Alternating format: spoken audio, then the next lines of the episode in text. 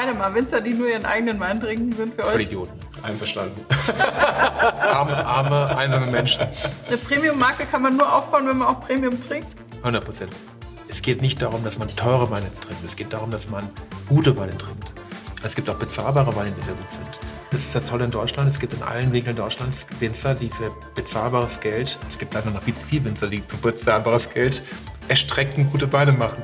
Hi und hallo bei Born to be Wine. Ich bin's mal wieder, Denise, und ich freue mich sehr, dass ihr heute mit dabei seid. Ja, gemeinsam mit dem Philipp Wittmann vom Weingut Wittmann aus Rheinhessen begrüße ich hier heute Roman Niewodniczanski von Van Volksem. Und er hat es geschafft, das Saar-Weingut in nur knapp 20 Jahren in die Champions League zu katapultieren. Wie er das gemacht hat und was die nächsten Steps sind, die so ansteht, das verrät er uns hier gleich.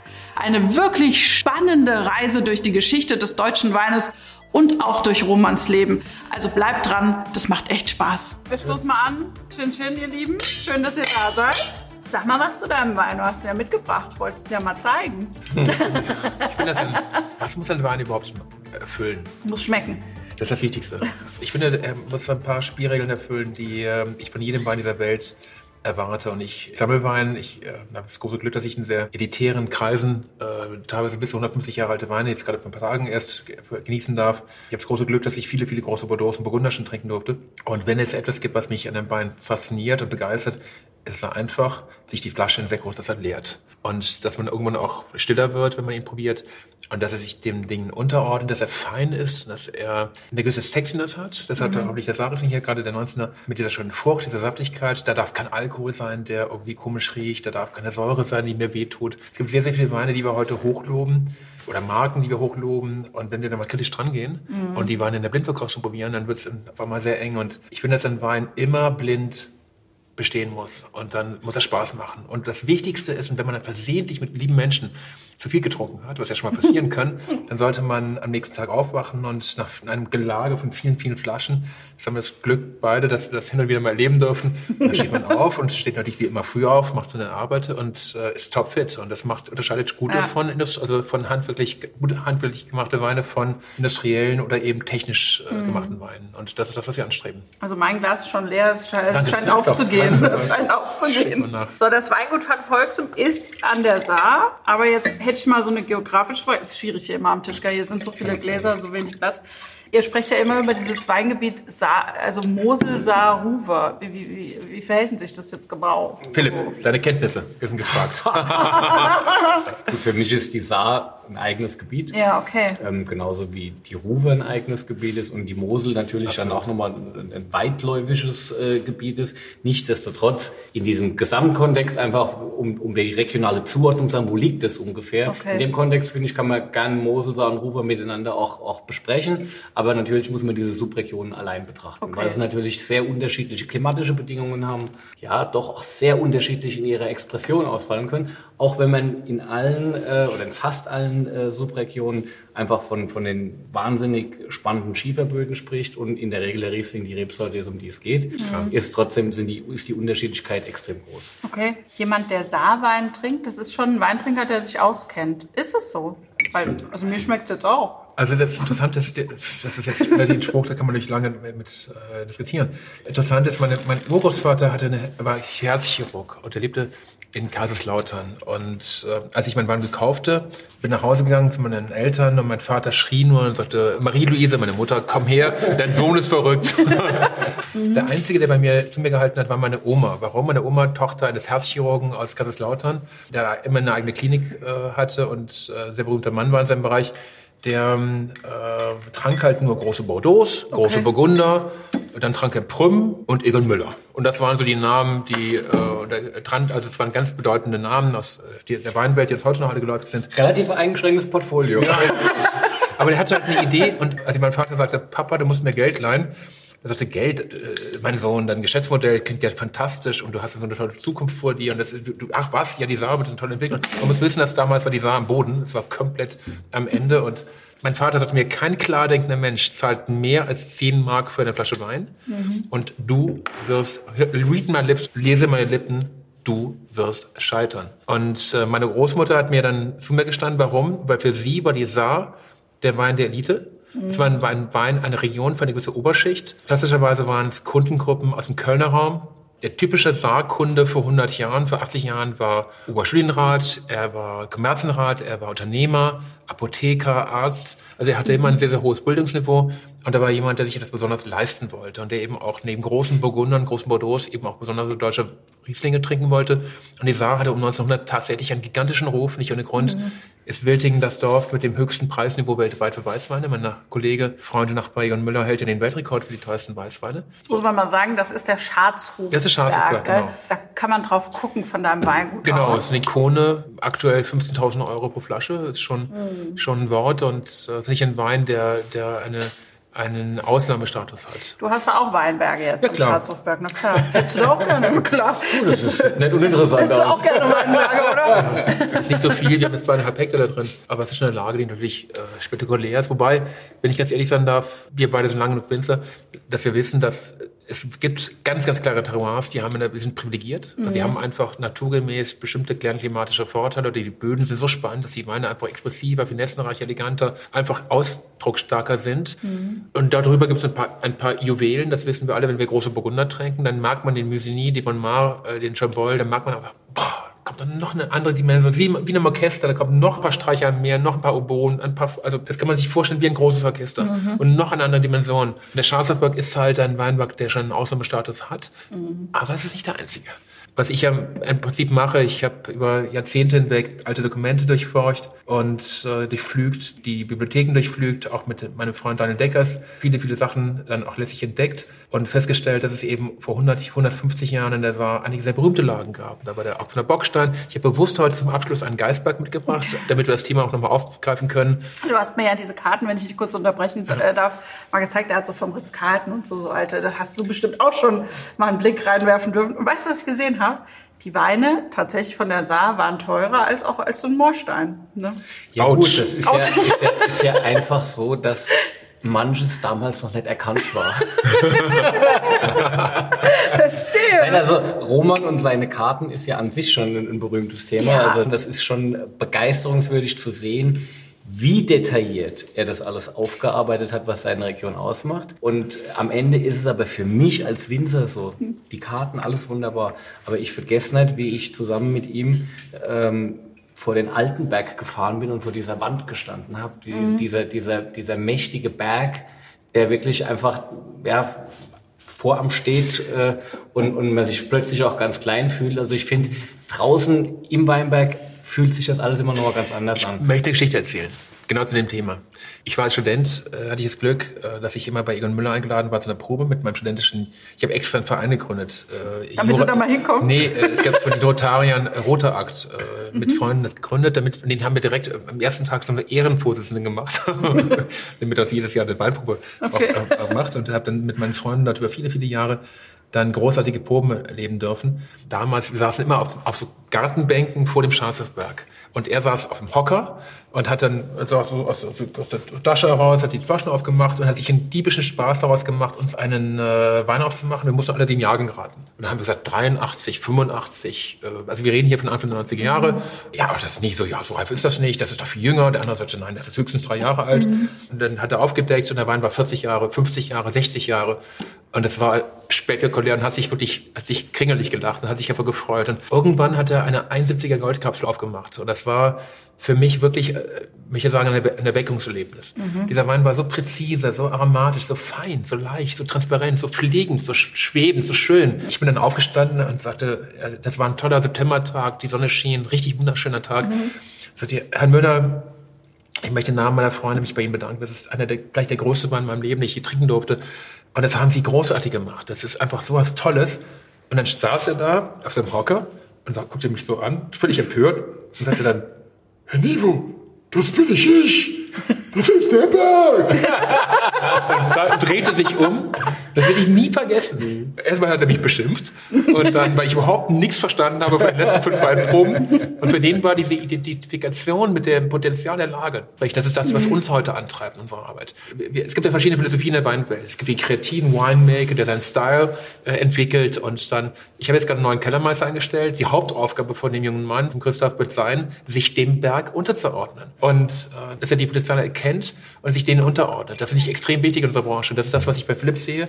Das ist das, was ich gerade in den letzten Jahren in Deutschland bei allen guten Betrieben sehe. Deswegen will ich hier nicht diese Front aufmachen, Moorstein anders bewertet wie, wie Schafsberg, sondern Nein. viel wichtiger. Ja, wir können das gerne nochmal ausfechten. Dennoch hast du gesagt, es sind eigentlich Nein, die da besseren Lagen bin da da- an der ich bin da Mosel. ganz und bei dir. die kleinen hessischen Es muss eine Sache gesagt werden, die viel, noch viel wichtiger ist. Ich bin jetzt seit 20 Jahren in der Branche. Ja. Du bist in einem Weingut aufgewachsen. Du hast den Betrieb als Vater übernommen. Ich bin Seiteneinsteiger. Und ich bin einfach hier in einer Branche eingestiegen, die lange Zeit sich, ob in Rheinhessen oder auch in der Mosel oder in der Saar, eben lange Zeit für meine, meine tiefen Überzeugung nach unter Wert verkauft hat. Und ich sehe es nicht ein, dass ich mit meinem Team äh, große Bordeaux und große Bur- Burgunder huldige und, äh, und, und, und ehrerbiete. Und wir machen nur so dritt-, viert-, fünftklassiges Zeug. Das sehe ich nicht ein. Und ich sehe es nicht ein, dass in diesen ganzen Karten große Bordeaux, die wir beide auch sehr gerne trinken, mit verrückten Preisen bezahlt werden, von Tausenden von Euro und gleichzeitig deutsche Weine unter ferner Liefen hinten irgendwie Schatten da sein haben.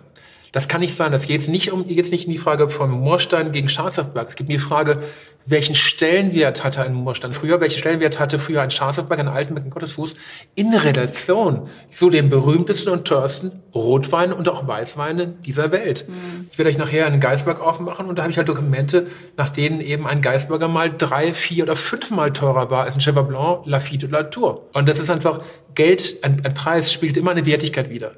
Und ähm, es geht aber darum, dass man eine Anerkennung erfahren möchte für eine Arbeit, die sehr aufwendig ist. Wenn ich hier durch, die- durch die Äcker von Rheinhessen fahre, sehe ich halt ähm, Weinberge, die man ökonomisch effizient bewirtschaften kann. In einem Altenberg musst du halt den Weinberg hochklettern, um die 120, 130 alten Rebstöcke überhaupt bearbeiten zu können. Und wir haben im Herbst 120 Mitarbeiter. Ja, das ist schon verdammt Das aufwendig. ist verdammt ne? steil. Das Wort verdammt darf man nicht sagen, was ist verdammt aber, steil. Aber es Das ist, ist schon einfach- sehr aufwendig, das ist halt- an der Mosel, das, der gilt, das gilt insgesamt in Ja. der gesamten Region, Muss man dass sagen. der Großteil der hochwertigen, aufregenden Lagen auch unheimlich anstrengend zu bewirtschaften Mhm. sind. Man darf nichtsdestotrotz nicht vergessen, dass auch an Mosel, Saar und Ruhr jede Menge Lagen existieren, die auch im Direktzug zu bewirtschaften Klar. sind. Mhm. Äh, Wenn es die nicht gäbe, dann könnten viele Winzer dort gar nicht überleben, weil die Winzer, die es nicht schaffen, in der ersten Reihe und in der zweiten Reihe zu spielen und entsprechend dann auch ihre Wertigkeit äh, irgendwo am Markt umzusetzen, für die würde sich das dann nicht mehr rechnen. Ja.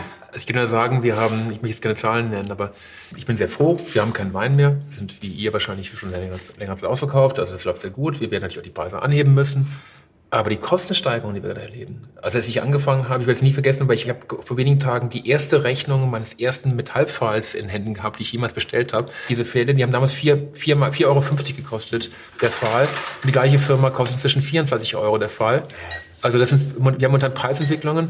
Äh, Moment die sind, die sind, Moment die sind, die sind äh, verrückt. in allen Bereichen ja diese Entwicklung. Also ich meine, brauchen wir nur über Energiepreise sprechen, wie auch immer. Und natürlich sind wir Winzer von diesen ganzen äh, Entwicklungen auch sehr deutlich getroffen in der Produktion. Und am Ende ist es so, dass deshalb es besonders wichtig ist, dass wir Wertschätzung für unsere Arbeit, für unsere Produkte haben, Genau. damit das überhaupt alles funktioniert. Muss Die Wertigkeit sagen. ist der Angelpunkt. Du hast auch gesagt, dass natürlich, wenn jetzt der Mindestlohn nochmal erhöht wird, die Personalkosten, die ihr habt. Ihr habt ja jetzt gerade auch im Herbst und so unglaublich viele Menschen, die jetzt als Gastarbeiter kommen. Die brauchen wir ja auch alle. Das explodiert jetzt auch bei euch, oder? Ich kann das ja offen sagen, wir haben jetzt dieses Jahr zum Januar hin den Mindestlohn eingeführt auf den Volksen. Ein Gesetz, das mit Sicherheit jetzt im Herbst kommen wird. Schon mal vorweggenommen. Warum? Damit ich auch die besten Mitarbeiter bekomme. Ich habe heute Morgen ein Hotel gekauft übrigens, um die Leute unterzubringen, nur mal so am Rande, weil wir im Herbst bis zu 120 Leute versorgen müssen. ich habe die Wahnsinn, Köchin ja. eingestellt, ich hab, wir machen alles Mögliche. Ich habe einen Fußballplatz angelegt für die Leute. Wir werden jetzt eine Sauna Brauchst du bauen. einen Trainer? Nein, aber du musst, du musst um heute gute Leute einzustellen. Wir müssen ja, Ja, nicht nur bei Deutschen, wir müssen ja auch bei Gastarbeitern die besten Leute haben. Früher haben die bei uns acht oder zehn Mann in einem Raum geschlafen. Das kannst du dir heute nicht mehr antun. aber die Diese- Kostensteigerungen die Kosten, sind genau. bei uns pro Euro 180.000 Euro. Wahnsinn. Pro Euro Mindestlohn. Das heißt, wir haben dieses Jahr aufgrund von, von Deshalb mal kostet sagen- so eine Flasche alte Reben auch um die 20 Euro, schätze ich. Ne? kostet leider nur 16,90 Euro, wobei er Gibt's jetzt aber nicht mehr, inzwischen etwas teurer 2017 ist. Alte Reben ist ja so ein Thema, was du, was, was, du von Anfang an gespielt mhm. hast. Ne? Das war so dein wichtigster Wein in der, in der Anfangszeit auch gewesen zu kommunizieren. Ja. Das ist ja auch nicht in der in Volumen so so so vergrößerbar, weil ähm, irgendwann ist dann halt auch die Fläche aufgebraucht, ne, die mhm. dann dafür da ist. Wir versuchen, wir bemühen uns in jeder, wir kaufen auch, wenn immer ich kann, uralte Rebestände auf, aber sie sind halt auch nicht vermehrbar. Und es sind Relikte anderer Zeiten. Und ich wollte hier einen Wein erzeugen, der ganz zart ist, ganz fein. Ich dachte an den Philipp. Ich weiß, dass der Philipp äh, die gewisse leichte Phenolik und diese ganz, ganz zarte Mineralität und, äh, und diese Sanftheit. Es ist, das ist auch ein wirklich sehr, sehr schöner Trinkzeitpunkt für den 17er Alderreben. Mhm. Der öffnet sich gerade zart, der ist noch nicht, der ist schon noch ein bisschen verschlossen, aber er hat diese ganz viel frischen Zitrusnoten äh, mhm. drin und dann kommt was wirklich saftig, salzig, mineralisches, was den Wein, was den Wein trägt. nach hinten rausträgt. Ja? Mhm. Da brauchst du uns nicht viel dazu. Und was mich halt freut, das ist halt auch das fast trockene Finish, was er mhm. hat. Ja? Also dieses, wir, wir beide sind immerhin in der Diskussion gewesen ähm, über den Stil solcher Weine, die mit niedrigen Erträgen und höchster inneren Dichte erzeugt werden, ist immer die Frage, gerade an der Saar. Die Saar lebt von der Finesse, von der Feinheit, von der mhm. Eleganz oft auch in der Historie auch von der, von der Fruchtsüße im Wein. Mhm. Und der Roman hat den Saarwein neu definiert, weil er einen anderen Inhalt in die Weine reingebracht hat. Roman hat mit deutlich niedrigeren Erträgen gearbeitet und unheimlich viel Handwerk in die Weinberge reingebracht und hat plötzlich dann Saarweine erzeugt, die viel mehr Komplexität hatten. Und dann war so immer die Frage, welche Balance ist dann noch mit der, mit der Fruchtsüße da? Und da finde ich die Entwicklung bei von Volksem genial über die letzten zehn Jahre, weil, mhm. weil trotz dieser hohen Komplexität die Weine immer feiner äh, wurden und das ist eine Kunst. Die innere Dichte im Wein zu haben, den Weinberg zu transportieren, wirklich ähm, die Textur des Weinbergs äh, aufzugreifen und trotzdem fein zu bleiben. Mhm. Und das ist sah im besten Sinne der Gaumen frisch zart und, und, und auch irgendwie leichtfüßig, ja. ja. Aber du hast so viel innere Dichte und Komplexität. Und das ist ja jetzt nicht sein Spitzenwein, aber das ist großer Wein. Wenn das jetzt äh, aus dem Burgund käme und es wäre eben, was weiß ich, ein Pully Montrachet Ortswein, ja. dann würde das halt 90 Euro kosten und mhm. würde auch keiner was dagegen sagen. Mhm. Ja, so muss man das einfach das machen. Kannst du mit Lob umgehen jetzt so? Und wenn der Philipp mich lobt, schalte ich mich jetzt äh, erstmal zurück. Nein, ich, ja, das ist ja das Schöne, dass ähm, wir heute eine Zeit erleben, in der sich gerade die erfolgreichen Kollegen tauschen sich ja sehr intensiv miteinander aus und mhm. wer dann die, die Leistung eines anderen, und das ist bei mir eben gerade in Bezug auf den Philipp sehr stark, die Leistung nicht, nicht respektiert und, und sieht, was sie auch für die Region, mit deren Region und für die, mhm. und für die Branche insgesamt getan haben. Ich muss euch eine Geschichte erzählen. Ah, bevor ich Winzer wurde. Ende 99, das war 99, ich war in Verhandlungen mit dem Verkäufer für das Weingut von Volksen. Das hieß damals noch Jordan und Jordan. Mhm. Und ich war damals in einer sehr wilden Phase. Ich war nämlich verheiratet und hatte eine, hab, hab viel erlebt und äh, hatte sehr viel Abwechslung in meinem Leben. Und, und, hatte, und war, in, war, in, Frankfurt in einem absoluten Nobelclub. Also eine ja. Diskothek äh, vom Feinsten, nur mit ganz hübschen Bräuten. Also äh, richtig ganz hohe Absätze, mhm. sehr sportlich unterwegs. Also ganz, ganz toll. Und wer es nie vergessen, wie ich in der Bar dann ein, mein, keine Ahnung, Gin Tonic bestellte und dann neben mir ein bildhübsche, lange, blonde Haare, das ist hier Klassiker, wirklich ein richtiger Hingucker und die ganzen Kerle um mich herum schauten schon. Und ich stand halt da und habe dann eben natürlich äh, Verkaufsgespräch geführt. Und, und dann fragte sie mich, was machst du so? dann habe ich gesagt, ich bin bald Winzer. Wann ist sie gegangen? Ich konnte euch nicht vorstellen. Ich habe das Glas genommen, guck, auf einmal weg, weg. Sie war einfach weg. Das Witzige ist, wenn der Philipp sich heute äh, in, der, in der Bar oder die nächste Generation, wenn sich, äh, wenn sich der Jochen oder, oder dessen Nachfahren, die nächsten also jungen Winzer. Also ich glaube, ihr alle, wenn ihr heute Nein, aber, in der Bar sagt, wenn, ihr seid Winzer, da ist sind schon... heute Stars und wir werden eingeladen bei in, in, Talkshows. Das ist schon ein großer Unterschied, da hat sich die Rolle des Winzers verändert. Mhm. Also was noch vor 20 Jahren äh, peinlich war, da war wirklich peinliche Betroffenheit äh, angesagt. und die Branche hat sich verändert. Und das hat auch sehr viel damit zu tun, wie die Kollegen miteinander umgehen, wie respektvoll, mhm. wie vorwärtsgewandt und äh, innovationsfreundlich auch die Betriebe heute sind. Und mhm. äh, ich glaube, das ist, das ist eine gute Zeit, dass man einfach sich bewusst ist, wie auch in Deutschland eine Weinkultur wertgeschätzt wird. Und ich freue mich für die nächste Generation von, von Leistungsträgern, die das fortführen können und die es leichter haben. Der Roman ist der Prototyp von einem Spitzenwinzer, der das jetzt im Schnelldurchlauf innerhalb ja. von 20 Jahren geschafft hat. Von als im Prinzip Start-up zu einem äh, etablierten High-End-Produzenten. Ja. Und das, das ist eigentlich eine Zeitraffer-Geschichte, wenn man es mhm. anguckt. Weil das, was Roman äh, ähm, geschaffen hat innerhalb der 20 Jahre, dazu brauchst du normalerweise ein paar Generationen mehr. Mhm. Und das ist natürlich ganz klar, dass damit die Geschichte nicht zu Ende erzählt ist. Das ist ja vollkommen logisch, sondern eigentlich geht's jetzt erst los. Also jetzt sind eigentlich die, jetzt ist die, die Aufgabe in den ersten Jahren, das war zwar steinig, aber eigentlich war es leichter wie das, was ja. jetzt kommt. Irgendwann, je weiter man nach oben kommt, umso dünner wird auch die Luft. Das ist wie ein ne? Sternekoch. Ne? Du bist ein äh, Sternekoch, du hast deine Ideen von neuen Gerichten und, und, du lernst neue Lieferanten kennen und dann sagst du, diesen Fisch und das könnte ich so zubereiten und hast bist ganz kreativ, bist im Austausch mit vielen Kollegen und, und entwickelst neue Techniken und, und, und bist total begeistert und begeisterst Menschen und du, du überraschst deine Gäste. Aber irgendwann wenn du die drei Stunden hast, kommen die alle zu dir gerannt. Jeden Abend ist das Restaurant voll und die mhm. legen auch richtig viel Geld. Das macht die Leute auch gar nicht. Die legen auch richtig viel Asche auf den Tisch. Aber sie erwarten die große Aufführung, Tag für Tag. Also ich muss ehrlich sagen, ich bewundere das unglaublich. Ich wollte kein Standekoch sein. Und da gibt es eine Menge, gerade in Deutschland, eine Menge Typen, die sitzen mit dem Büchlein und dann suchen die nach den Fehlern und gucken dann, ja, die Petersilie ist nicht ganz so fein. Also das ist grau. Und anstatt dass sie jetzt in Frankreich, in Italien sagen, oh, ist das toll und einfach nur Lust verspüren. Das, das ist, aber auch typisch deutsch. Ne? Ja, das ist typisch deutsch, das ist unseren Wein aber auch so. Und deswegen sind wir natürlich auch angreifbar, mhm. weil wir natürlich, wir sind nicht perfekt. Du strengst dich unglaublich an, permanent immer wieder am Anschlag. Und dann, und das auch in nicht so einfachen Jahren. Nicht jeder Jahrgang ist goldgelb und die Sonne scheint, Ostwind und 18 Grad, sondern es gibt auch mal andere Bedingungen, die wir alle kennen. Und dann musst du dich behaupten, weil genau unter schwierigen Bedingungen musst du eben schauen, dass es läuft. Mhm. dann musst du tolle Weine repräsentieren, die die Menschen begeistern, die Freude bereit, die Spaß machen, die trinkfreudig sind, die, die lecker sind. Und das ist nicht so einfach man hat ja bei ihm wirklich das Gefühl, dass du in jedes Detail eingebunden bist. Wir sind reingekommen in diesen wunderschönen Neubau, hat er direkt gesagt, oh, die Stühle, die stehen eigentlich nicht so, wie ich die gerne hätte halt Stühle um, ummontiert. Pathologisch. So. Ich hab, ich hab, der, Roman, der Roman hat mir das neue Weingut gezeigt, mhm. als das ein Rohbau war. Mhm. Und mir en Detail erklärt, wie das mal aussehen wird. Mhm. Und dann bin ich zur Eröffnung gekommen, bin rumgelaufen es war so, ja. Es war halt einfach, war alles irgendwie. Und es ist halt, ich meine, es ist, ohne dass das jetzt blöd klingt. Ist, nee, er ist ein Freak halt. Ne? Ja. Ist, halt, Auf den Freak sensationell. sind wir sehr bewundern, das muss man mal sagen. das ist vielleicht genau dein Geheimrezept, ne? Ich glaube, Dass man das immer das Gefühl hat, man ist noch nicht da. Wenn ihr euch sehr erfolgreiche Musiker oder Köche oder wirklich in ihren Berufen sehr erfolgreiche Menschen anschaut, dann sind es oft Menschen, die eher von Selbstzweifeln geplagt sind und die sich selber permanent hinterfragen. Und ich glaube sogar, dass es auch gar nicht anders geht. Mhm. Es ist halt auch wahnsinnig komplex, was so ein Betrieb an Problemsituationen oder an entstehenden äh, Situationen einfach hat. Ja. Aus der Produktion heraus, in der gesamten Gebäudetechnik allein schon. Und da lassen wir den ganzen Verkauf und die ganze Kommunikation mit all den Leuten, die die Weine gern äh, trinken, mal noch komplett außen vor. Es ist halt einfach so, es gibt jeden Tag irgendwelche Dinge zu lösen, mhm. mit denen du vorher nicht gerechnet hast.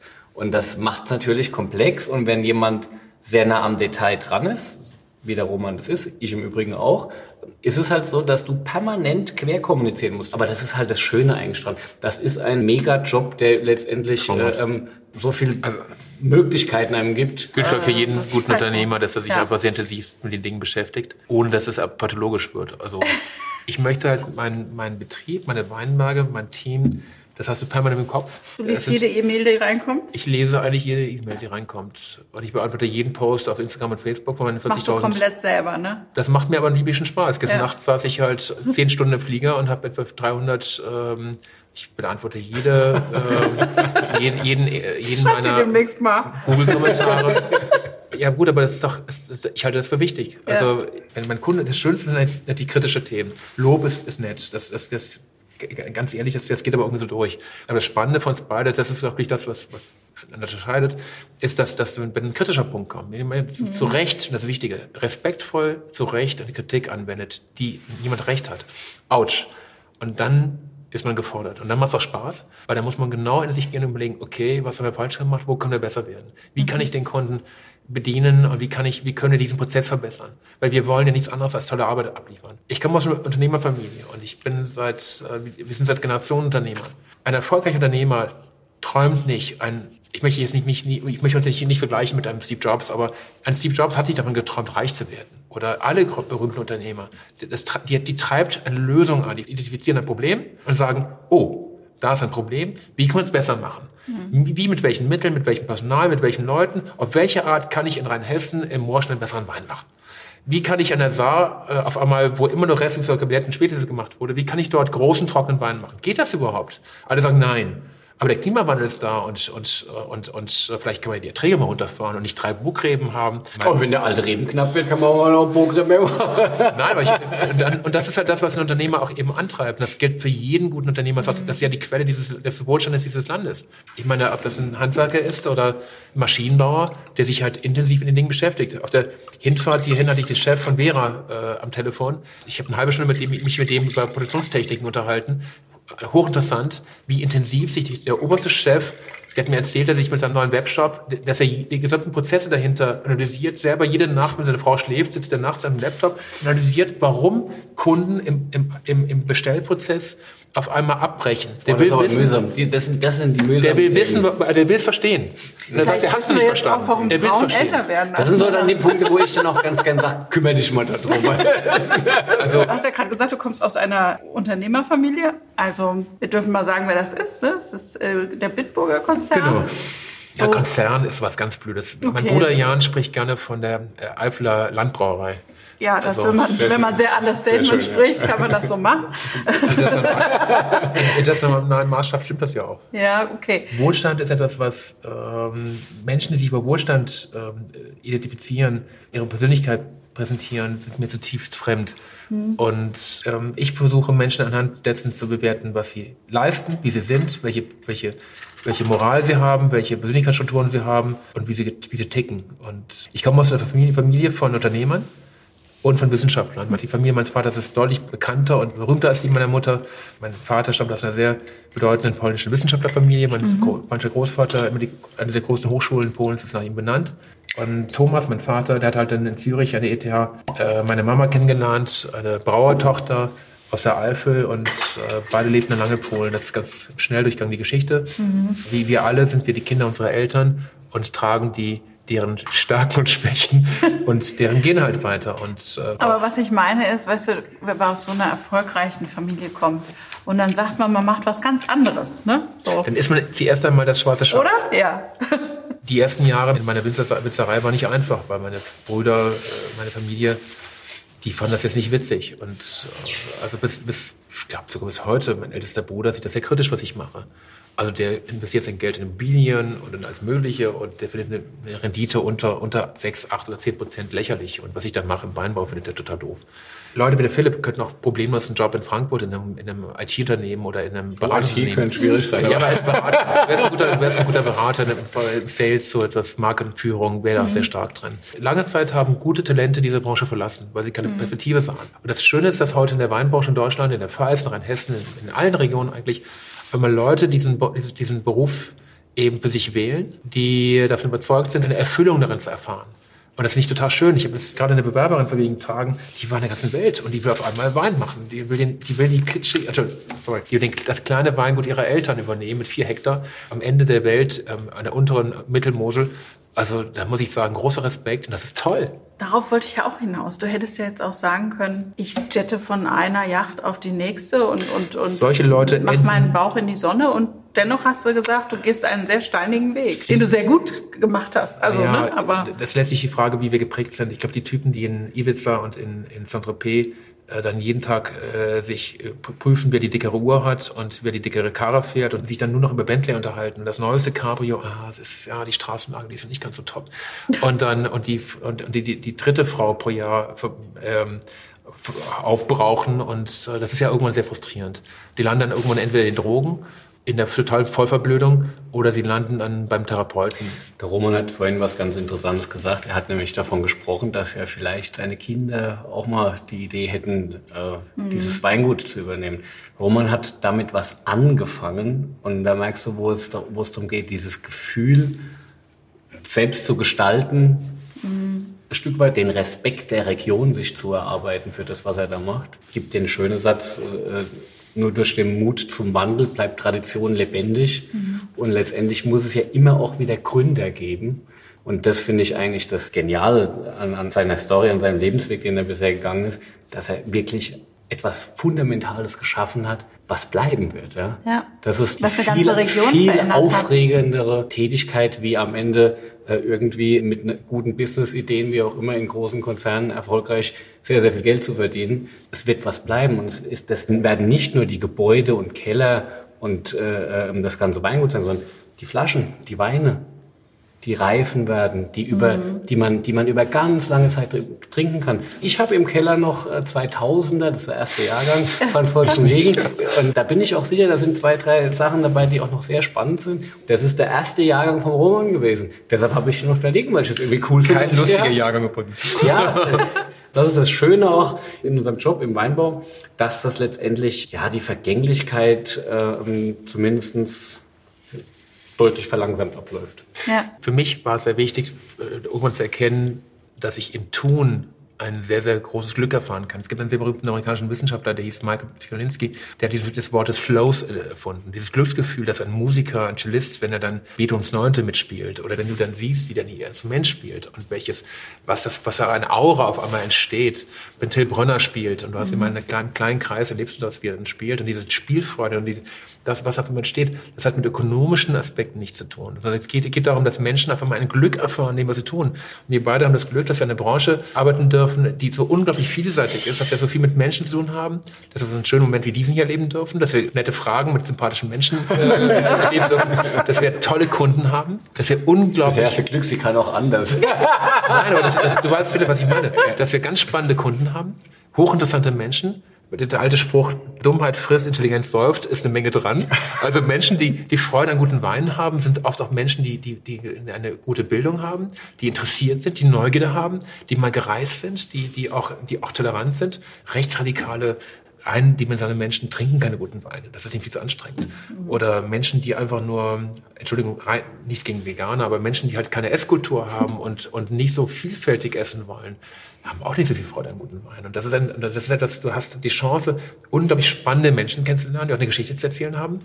Du hast ähm, ganz vielfältige Probleme jeden Tag. Ja, das ist ein toller Beruf. Wildhinger 16. Ja, 16, den müssen wir jetzt mal probieren, ne? Gerne. Ein ganz, ganz großes Jahr für uns. 16 war an der Saar phänomenal gut. War ein Jahrgang, in dem es lange Zeit in Deutschland noch ein paar Probleme gab, hier und da. Und wir konnten das bi- bis Mitte, Ende November ernten. Bei uns war es auch wirklich gut, weil wir gesunde Trauben bis zum Ende der Vegetation hatten. Und das war eigentlich das, was es ausgemacht hat. Genau.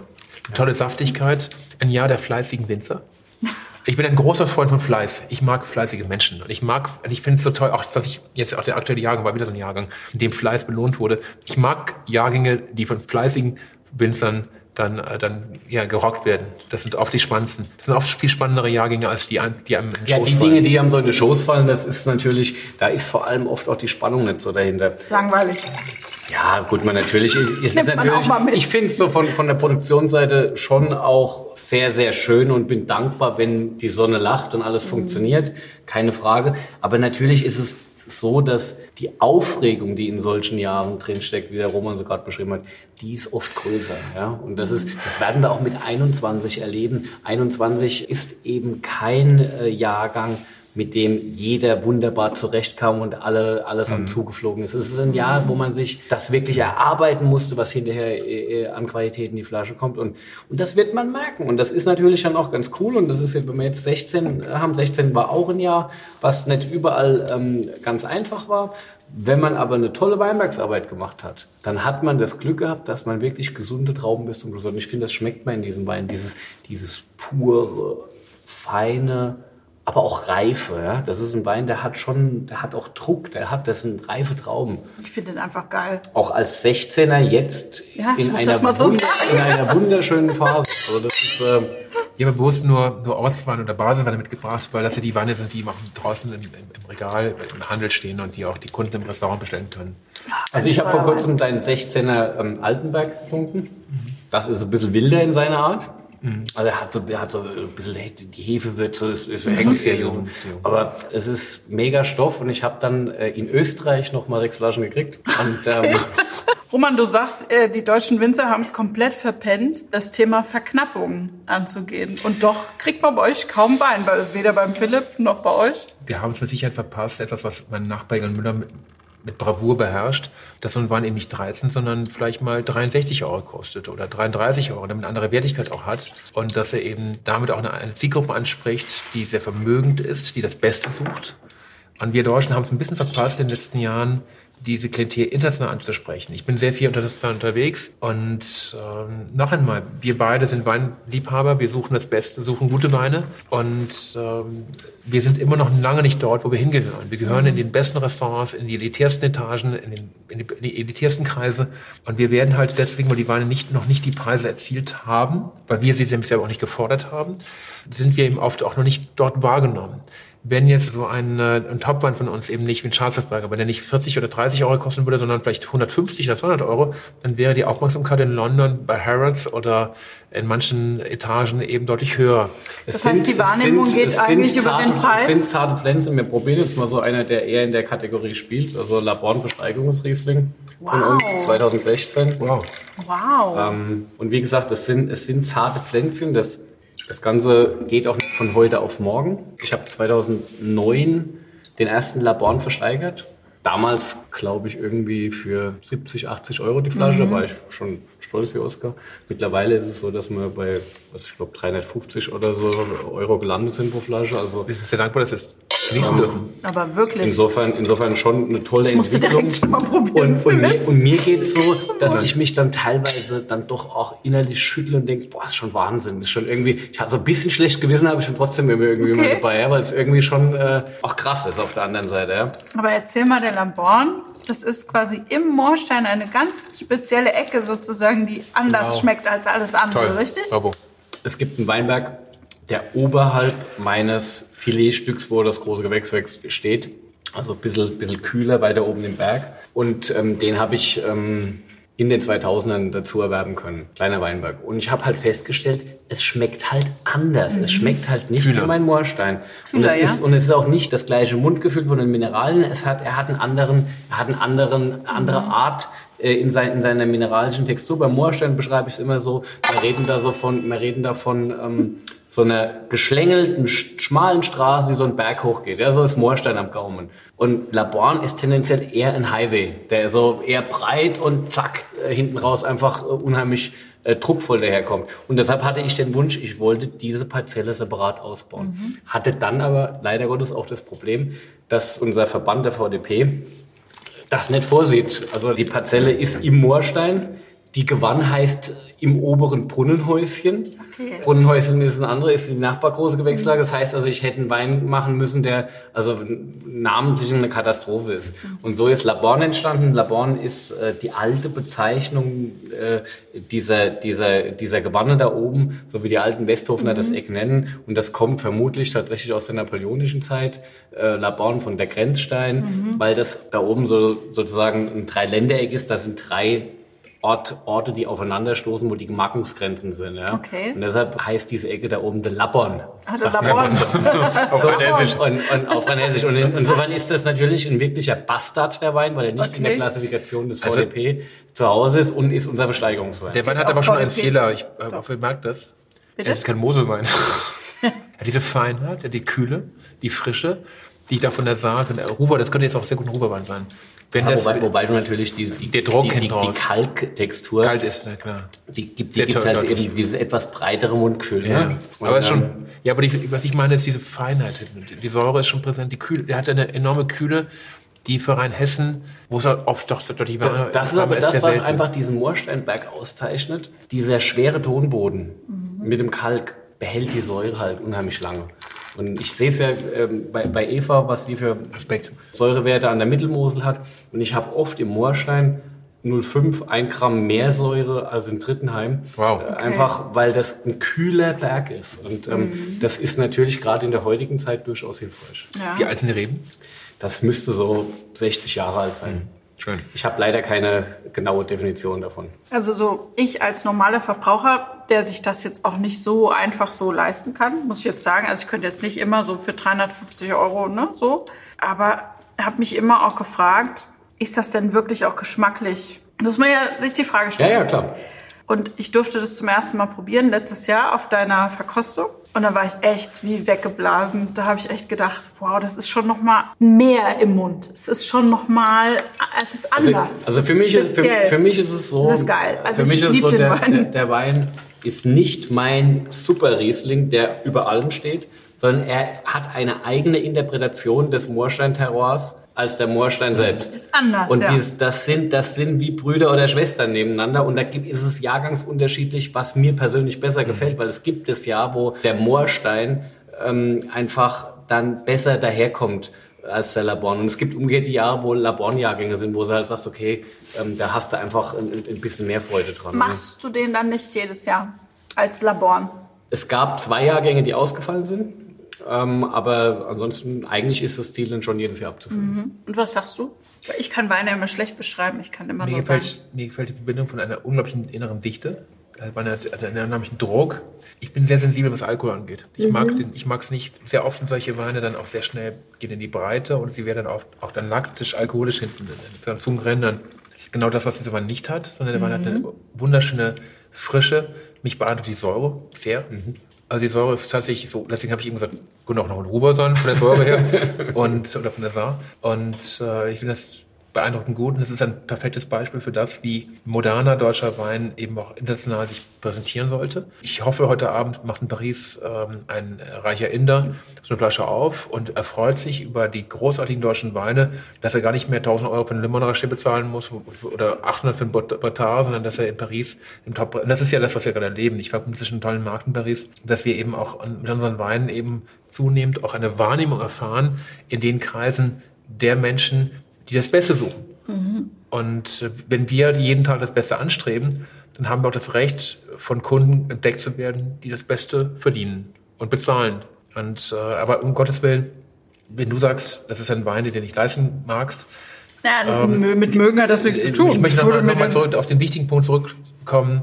Eure Zuschauer werden in keinem Land dieser Welt, und ich trinke nun wirklich seit vielen, vielen Jahren Wein, in keinem Land der Welt so viel, sagen wir, Komplexität und Qualität in einem wirklich objektiven Sinne wahrnehmen, kaufen können, wie in Deutschland, zu Preisen, die wirklich sehr fair sind. Das wird Absolut. auch weiterhin bleiben. Aber es werden natürlich, und das ist das Tolle, das, was, was Philipp hier mit Laborn äh, entwickelt hat, das haben wir ein bisschen verschlafen, weil ich einfach zu viel mit meinem Bau ver ver- äh, beschäftigt war und mit anderen Themen. Ich habe halt auch nur sieben Tage in der Woche und ich bin nicht ganz versuche fleißig zu sein, weil ich so erzogen worden bin.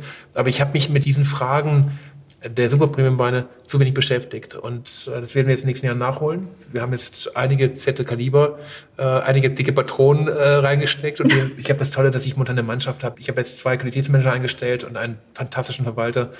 Und wir greifen jetzt richtig an und ich freue mich auf die nächsten Jahre, weil sowas entsteht nämlich nur im Weinbank. Das schmecke ich hier. Ich habe ähm, da mal noch, du hast das jetzt ja versucht, ein bisschen zu erklären. Letztlich ist ja so, dass dann ein Wein, den man auch zu so einem Preis mal verkaufen kann, Philipp, heißt das, dass man dadurch auch die Tür öffnet zu einem anderen Klientel. Wenn jetzt der Absolut. Roman sagt, die Wahrnehmung in, bei bestimmten Menschen fängt eben auch erst an, wenn der Wein, also nach dem Absolut. Motto, wenn er nicht genug kostet, dann, also das, das bedeutet doch aber auch, dass die eigentlich keine Ahnung haben von Ich Wein. werde nie vergessen, wie ich auf der auf der auf der Insel der auf der auf der Insel in Isarinsel in, in München, München, ja. ähm, eine eine Probe hatte vor 15 Jahren und ich stand da stolz wie ich hatte 2006er Jahrgang. Das war ein nicht so einfacher Jahrgang. Ich war stolz auf meine Weine, wie Harry. Ich war so richtig, oh, ich bin gestanden. Boah, die, die Weine, das kennst du das, du stehst von deinen eigenen Weinen und sagst innerlich, der ist so, ja, toll. Und du präsentierst die Weine, bist stolz darauf. Du willst, willst doch gerade nicht ein Lob haben. Du bist mit dir selber in diesem Augenblick bei dir und sagst so, ja. Schönster Das war ein, Moment Grau, ever. ein. Grauen, ein grauenhafter Jahrgang. Es war wirklich alles schief gegangen, was es schief gehen können. Und das ist ein typischer Jahrgang, den ich kurz davor bin, mir die Pulse dann abzuschneiden oder irgendwo eine Brücke runterzuspringen, wobei ich mir bestenfalls den Arm breche. Aber, und dann, und dann, und dann waren die Weine herrlich, die waren wunderschön. Und dann war eine sehr, sehr, die hatte einen riesigen, wunderschönen, ich weiß nicht, ob Nerz, einen tollen äh, Hermes-Mantel, das war etwas, also ganz Tolles an. Und die sah ganz toll aus, die sah wirklich perfekt, dann so Mitte 50 Jahre, eine bildhübsche Münchnerin aus der allerbesten Gesellschaft. Und die hat die Weine, und die war so begeistert. Die hat gekichert und gelacht. Dann hat sie ihren Mann rübergezogen, der war halt ein Staranwalt aus München. Und dann ähm, kam er, hat das, hat das probiert. Dann hat er sich das in der Liste, Liste angeschaut und dann ging er zur Seite und hat sie weggezerrt. Und ich kam mir jetzt nicht blöd vor. Also ich, ich habe das nicht verstanden. Und ich bin dann auch nicht ängstlich. Ich habe mir den irgendwann geschnappt und dann gesagt, entschuldigen Sie, ich möchte was lernen. Erklären Sie es mir. Was haben Sie, haben Sie ich ich habe, glaube ich, keinen Mundgeruch und ich war, glaube ich, auch nicht unfreundlich und ich weiß nicht, was sie war. Dann sagte er, wir trinken generell keine Weine unter 30 Euro. Okay. Und da wusste ich, ich mache was falsch. Und das ist etwas, was, was deutscher Wein lange Zeit nicht getan hat. Du musst diese Wertigkeit auf vielfältige Art erarbeiten. Du musst dir den Respekt der Menschen erarbeiten. Und ein Preis spiegelt eben auch immer einen Respekt wider. Das heißt nicht, dass du andere Menschen ausgrenzt. Bei Wittmann kann man wunderschöne Gutsrieslinge kaufen für 10, 12 ja. Euro die Flasche. Die sind traumhaft. Und das ist etwas, was, was fast jedes deutsche Topweingut eben auch ausmacht. Das ist gerade die Basis, die Spaß macht. So ein Sarisling hier, das kostet 12 Euro. Also 13 Euro, das ist nichts und macht schon Riesenspaß. Aber es geht trotzdem darum, dass wir oben eine Klientel ansprechen, die wirklich das Allerbeste haben möchte und dafür auch dann durchaus bereit ist, entsprechende Preise zu bezahlen. Und da sind wir heute sehr viel weiter. Warum? Weil wir uns alle auch sehr anstrengen und genau diese Leute auch begeistern wollen. Ist es vielleicht wie bei so einer großen Marke, wenn wir jetzt über Hermes sprechen oder über Rolex oder so, dass man eben auch als Weinproduzent sowas wird, wo, wo eben dann auch Menschen von träumen, das auch trinken zu dürfen und dann eben auch auf die günstigeren Also- Weine gehen, also weil man dadurch die Marke in eine andere Ich Sphäre glaube, hieft? ich glaube, dass ähm, die Weinwelt so bunt ist, dass du Weingüter hast, die genau das, was du eben ansprichst, auch als Wertversprechen sehen und der Versuch, sich als Marke aufzubauen, die in die in einem hochwertigsten Mainstream äh, zu Hause sind. Gleichzeitig gibt es aber eben auch die Weingüter, die ganz bewusst mit all dem gar nichts zu tun haben äh, wollen und trotzdem einfach brutal hard to get sind, weil es einfach letztendlich äh, in machen. seinem Produkt an sich so eine Nachfrage erregt, wie die Produktionsmengen klein sind. Also wir beide kennen Burgunder-Kollegen. Ähm, da geht es nicht mehr um den Preis. Es gibt bestimmte von Catien oder von äh, Rousseau, Amoroso, es gibt bestimmte Weine, die möchte ich aber Jahr für Jahr haben. Das ist, das ist dann wirklich auch ein Fetisch. Da geht es auch nicht um den Wein. Also Ich möchte es einfach haben. Und wenn ich dann drei Flaschen von dem Fass bekomme, dann bin ich glücklich und dankbar und, und voller, voller, voller also Freude. in, in meinem Privatkeller ist es tatsächlich auch so, ähm, dass ich einfach die Flaschen, die rar und äh, selten sind und ich froh bin, dass ich es habe. Ich, ich freue mich einfach, die anzuschauen noch. Ja? Und ich denke tatsächlich auch, denk tatsächlich auch mehrmals drüber nach, bevor ich irgendwann sage, so und heute ist es fällig. Ja? Also du hast eben Und- aber ich trinke es auch. Also bei mir ist es so, ich, ich bin kein Weinsammler in dem Sinne, dass ich dann sage, so, aber die Flasche muss bewahrt bleiben, weil sonst ist meine, sonst ist meine Vertikale kaputt. Mir fehlt ein Jahrgang zwischen, sondern es ist bei mir so, dass ich tatsächlich sage, wenn ich das Gefühl habe, der Moment ist für eine Flasche da, dann ist mir das egal. Und dann mache ich die auch auf. Und ich habe, wenn, wenn man selbst in die Situation kommt, dass man wirklich auch teuren Wein abfüllt, dann verliert man so ein bisschen auch die Scheu ja. davor und den Respekt davor, so eine Flasche aufzumachen, die einfach eigentlich unmöglich viel Geld kostet. Und du kannst es natürlich auch von der Seite diskutieren, dass diese wahnsinnig teuren Weine einfach auch eine bekloppte Übertreibung sind, die eigentlich schlicht nicht notwendig wäre. Aber was ich für mich als, als, als Weinliebhaber sage, ist, dass mir der Preis irgendwann egal ist, wenn es um was geht, wo ich sage, das will ich jetzt erleben. Und ich muss auch wirklich sagen, leider Gottes bin ich schon oft extrem beglückt worden von diesen teuren Weinen. Ja, also es ist, es ist halt schon so, dass Aber auch enttäuscht. Natürlich gibt's ja auch die, also ich meine, äh, am allerschlimmsten ist es natürlich, wenn dann noch ein Korker oder so äh, Ja. äh, dran ist, ja, und dann, dann probierst du eine halbe Stunde, um den Kork drum zu probieren und versuchst dir einzureden, naja, eigentlich ist er doch ganz gut, aber eigentlich war ich schon verdammt normal, der hat eigentlich Kork. Also das ist natürlich Worst Case. Aber ähm, vom Grundsatz her ist es so, dass das einfach Erlebnisse sind. Und äh, das sind keine Erlebnisse, die du jeden Tag haben solltest, weil dann verliert es auch die Besonderheit. Aber die besonderen Flaschen zum richtigen Moment, die erheitern das Leben ohne Ende. Das ist einfach so, ja. Das sind Glücksmomente. Und ich bin niemand, der sagt, Weihnachtsflasche, Silvester und Geburtstag. Um Gottes Willen. Der normale Mittwochabend kann genau der Moment sein, um ein Cheval Blanc aufzumachen. Das ist zwar pervers, aber wenn, wenn di- dieser Wein dann Glück verursacht, das Glück an der Flasche, dieses Glück, das du bei einem ganz außergewöhnlich guten Wein erfährst, das ist schon was Tolles. Also diese Tiefe, dieses Reinfallen in die Qualität und dann du riechst an dem Wein und du sagst, das ist eben auch Laborn ist auch, auch da ein solcher Wein. Du hast diese Tiefgründigkeit, du hast die Struktur, du hast hinten raus diese Länge, du hast die Intensität, das ist ein Erlebnis. Für alle, die uns nicht sehen, muss ich es mal sagen, ne, der Roman hat direkt auch ein Foto vom Etikett gemacht. Wird direkt bei Instagram verfolgt. Also ich habe eine kleine Herausforderung für euch. Oh, Das ist äh, gerade auf die Flasche gekommen. Das ist blutjung. Okay. Ist aber ja mit einer High-End-Idee ähm, äh, erzeugt und muss einfach jetzt anders verkostet werden. Wir haben bisher Weine gehabt, die eigentlich brutal, brutal konsumfreudig waren, die noch nicht am Ende ihrer Entwicklung waren, aber die halt im Moment in einem wunderschönen Trinkfenster waren. Jetzt haben wir einen 2020er. Was der Philipp jetzt meint ist, ich krieg jetzt nix. der vor ähm, drei Wochen abgefüllt wurde. Chardonnay. Okay. Der Berg heißt der, der Berg. Wein, genau. Mhm. Der also Berg. Mein, mein, mein bester weißer Burgunder, den ich abfülle. Ein Wein, den es erst im zweiten Jahr gibt. Wir haben diese, diese, diese Kalkböden in Westhofen. Wow. Westhofen hat brutales Kalkterror und Burgundersorten lieben Kalk. Können da wunderbar. Die klimatische Entwicklung gibt uns auch hier neue Chancen. Wir werden immer Riesling-Weingut bleiben, aber für mich sind diese weiße Burgundersorten sind ein Themenbereich, das ist so eine Spielwiese, in der ich mich unheimlich wohlfühle, zumal ich privat so viel Burgundweiß trinke, dass ich irgendwie auch versuchen muss, das mal selbst zu erzeugen, damit es nicht ganz so teuer wird das ganze Jahr über. Welche Hauslieferant ist das? Und welche Fässer hast du? Das ist äh, so, dass wir hier mit drei bzw. vier verschiedenen Tonnerien zusammenarbeiten. Wir sind hier bei nur noch bei 20% Neuholz. Das ist sehr, sehr gut. Der Berg. Mhm. Unsere Berge sind hier etwas anders als bei also, euch, aber. Entschuldigen, Philipp, jetzt müssen wir mal, äh, mal die Kuh im Dorf lassen. Wenn man von, in Rheinhessen von dem Berg spricht, ja. glaube ich, reden wir von Anhebungen oder Hügeln. Würde ich jetzt Gut, also aber der Hügel so, wäre jetzt auch marketingtechnisch. Also es ist bei uns so, dass wir von äh, Niveau Westhofen 100 Höhenmeter bis 280 Höhenmeter okay. entsprechende Entwicklung haben. Das sind kühle Lagen. Die haben wir auf Steinwurf entfernt. Und ähm, ja, gut, es ist letztendlich so, dass das rheinhessische Hügelland durch eine gewisse Weite geprägt ist. Und wenn du mittendrin stehst, merkst du oft gar nicht, was du für Höhenunterschiede hast.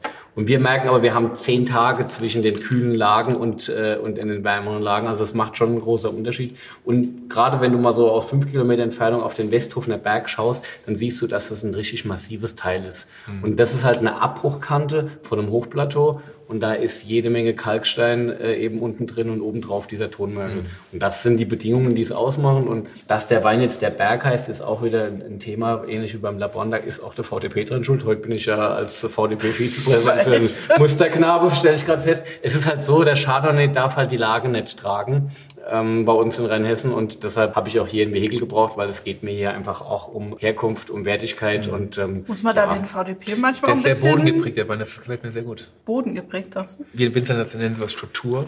Ich bin übrigens jemand, ich mag sehr gerne Chardonnay. Ich weiß, wir legen ja ABC, äh, Orbit Chardonnay, aber das ist eine Rebsorte, die ich extrem wertschätze. Ich das auch brutal ich liebe also, äh, gute Chardonnays, auch in der Zeit, in der es immer noch nicht populär ist. Vielleicht auch deswegen, weil die meisten Chardonnays aus Kalifornien und gerade aus Australien und Neuseeland eben eher belanglos sind. Viele, sorry, viele äh, industrielle Weine belanglos sind. Aber das ist so eine spannende Rebsorte, mit der man so viel machen kann. Ist so, ist so. Es ist eine hochspannende Rebsorte. Schwierigkeit, so ein bisschen ähm, aus der Vergangenheit heraus dass das Pflanzmaterial äh, dieser Rebsorte sehr divers ist. Ja, das heißt, es gibt also ganz unterschiedliche Typen. Und, äh, zum einen der Chardonnay, der eher in der Champagne für die Sektgrundweinproduktion mhm. da ist, der hat auch deutlich höhere Erträge, mhm. hat ganz andere Aromatik als das, was jetzt aus dem Burgund, wo einfach wirklich dieses Selektionsmaterial von alten Reben mit ähm, schwachem Wuchs, niedrigen Erträgen mhm. äh, ganz andere Dinge hervorbringt. Und das muss man halt einfach auch, wenn man die Rebsorte, wenn man mit der Rebsorte arbeiten muss, stellt man das nach und nach fest. Und wir haben zum Teil auch dann am Ende nochmal grün veredelt, um dann doch auf andere Genetik zu kommen, um einfach dann äh,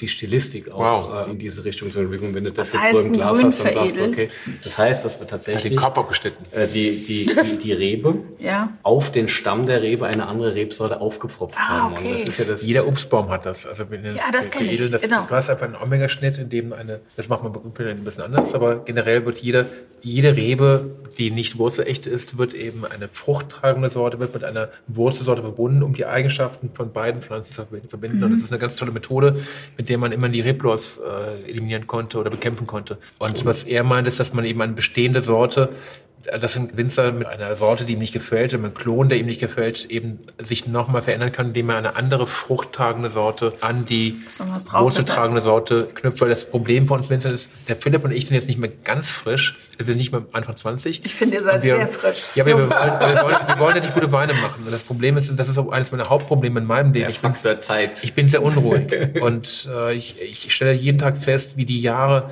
dahin purzeln das geht so schnell. Wie so ein Hochgeschwindigkeitszug. Und ich kann gar nicht schnell genug sprechen, um das in den Griff zu bekommen. Das merke ich es ist gerade. einfach, es ist einfach, nein, es ist einfach so, es geht so schnell und du kannst einfach mit dieser Methode, das ist, das, das ist der Grund, warum der Philipp damit arbeitet, kannst du einfach, wenn es gut gemacht ist, den Vorteil von alten Reben mit einer jungen Genetik verbinden. Und das ist eine ganz tolle Methode. Du hast die- das Wurzelwerk eben Ist da. tief da und dann kannst du eben relativ schnell eine Qualität bekommen, die du sonst über Jahre hättest aufbauen müssen. Aber Okay. Stichwort Genetik. Der Roman war einer der ersten, würde ich fast sagen, oder einer der wenigen, die schon Anfang der 2000er Jahre extrem viel darüber nachgedacht haben, was habe ich für eine Genetik in meinen Reben. Also natürlich klar, zum einen extrem viel alte Reben, die sowieso da sind, die letztendlich dann auch ein, ein, ein enormes Potenzial an Qualität haben aber auch die Neupflanzung, die du gemacht hast. Das, was du gepflanzt hast, war alles Material, was eben die, die, die, die spannende Genetik hatte, dass die Erträge nicht zu groß waren, dass die Aromenausprägung dadurch äh, die, die richtige ist, die, die Herkunftsprägung im Wein deutlich größer ist und nicht eben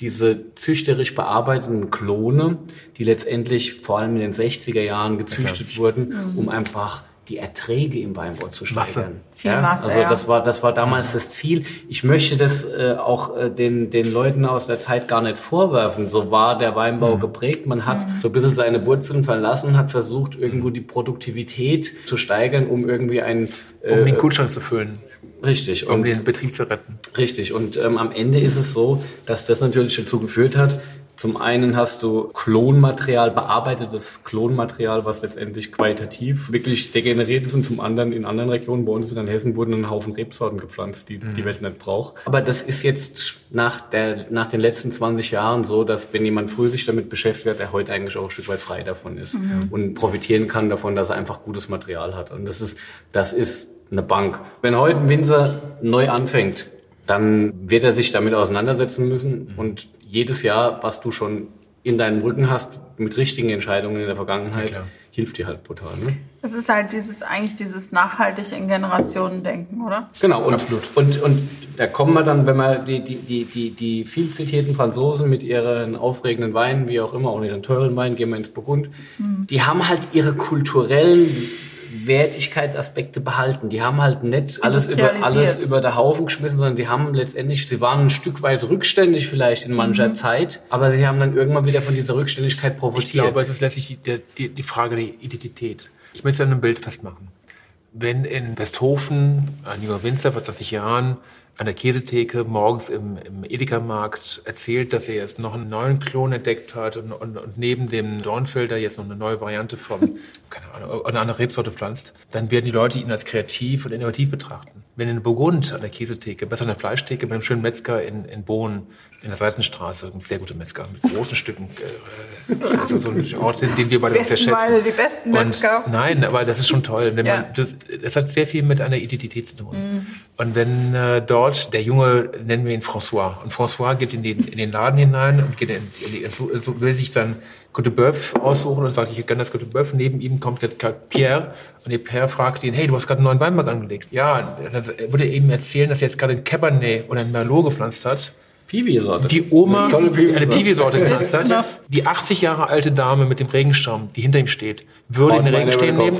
Ja. und würde ihn, Ja, ihm ein, dreimal ihm einen drüber ziehen und verdreschen, weil, sie, weil jedem klar denkenden Menschen in Burgund bewusst ist, es gibt Chardonnay und es gibt Pinot und sonst nichts. Nichts. Und das finde ich toll, das finde ich bewundernswert. Die Kultur wird ja auch über baukulturelles Erbe transportiert. Sie wird über Esskultur äh, transportiert. Es gibt so viele Dinge, die da zusammenlaufen.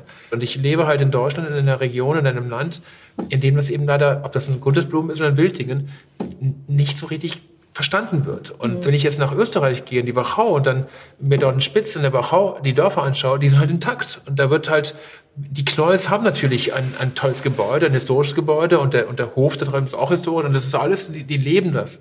Und sie haben eine Ident- Identifikation mit diesem kulturellen Erbe.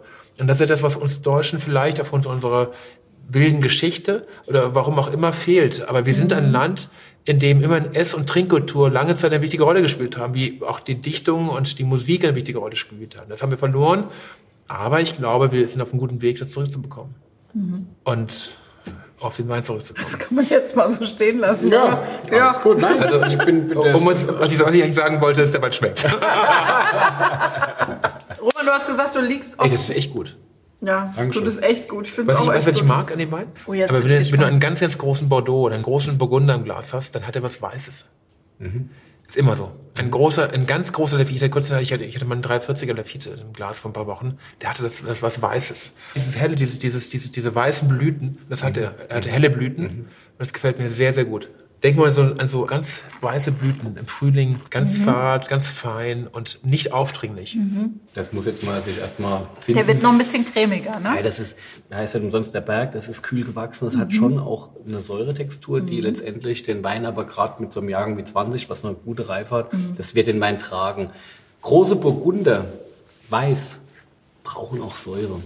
Diese, diese, diese zu hohe Reife und die vor allem Gibt's zu weichen äh, Ja- Jahrgänge, das kann vielleicht maximal beeindrucken beim Essen, aber die wirklich aufregenden großen Burgunder, die kommen mit Säure und vor allem mit ganz viel mineralischem äh, Kick am Gaumen. Und, und das meine Hoffnung ist bei, bei dem Wein, äh, wenn wir das jetzt ein paar Jahre wiederholt bekommen, wie gesagt, das ist der zweite Jahrgang, ich wünsche mir einfach, ähm, da so ein kleines, feines Modell von etwas, was rein hessische Weinbergskultur mit Klimatik und Chardonnay äh, als so eine kleine Nische nach dem Motto, wir machen Riesling, aber den sollten wir auch mal probiert haben und irgendwie so als so, eine, so, so, so einen kleinen Spielerei, Geheimtipp am Rande, so, so in der Art sehe ich das. Und wie gesagt, mir ist am allerwichtigsten, ich mach's für mich, weil ich will den selbst trinken.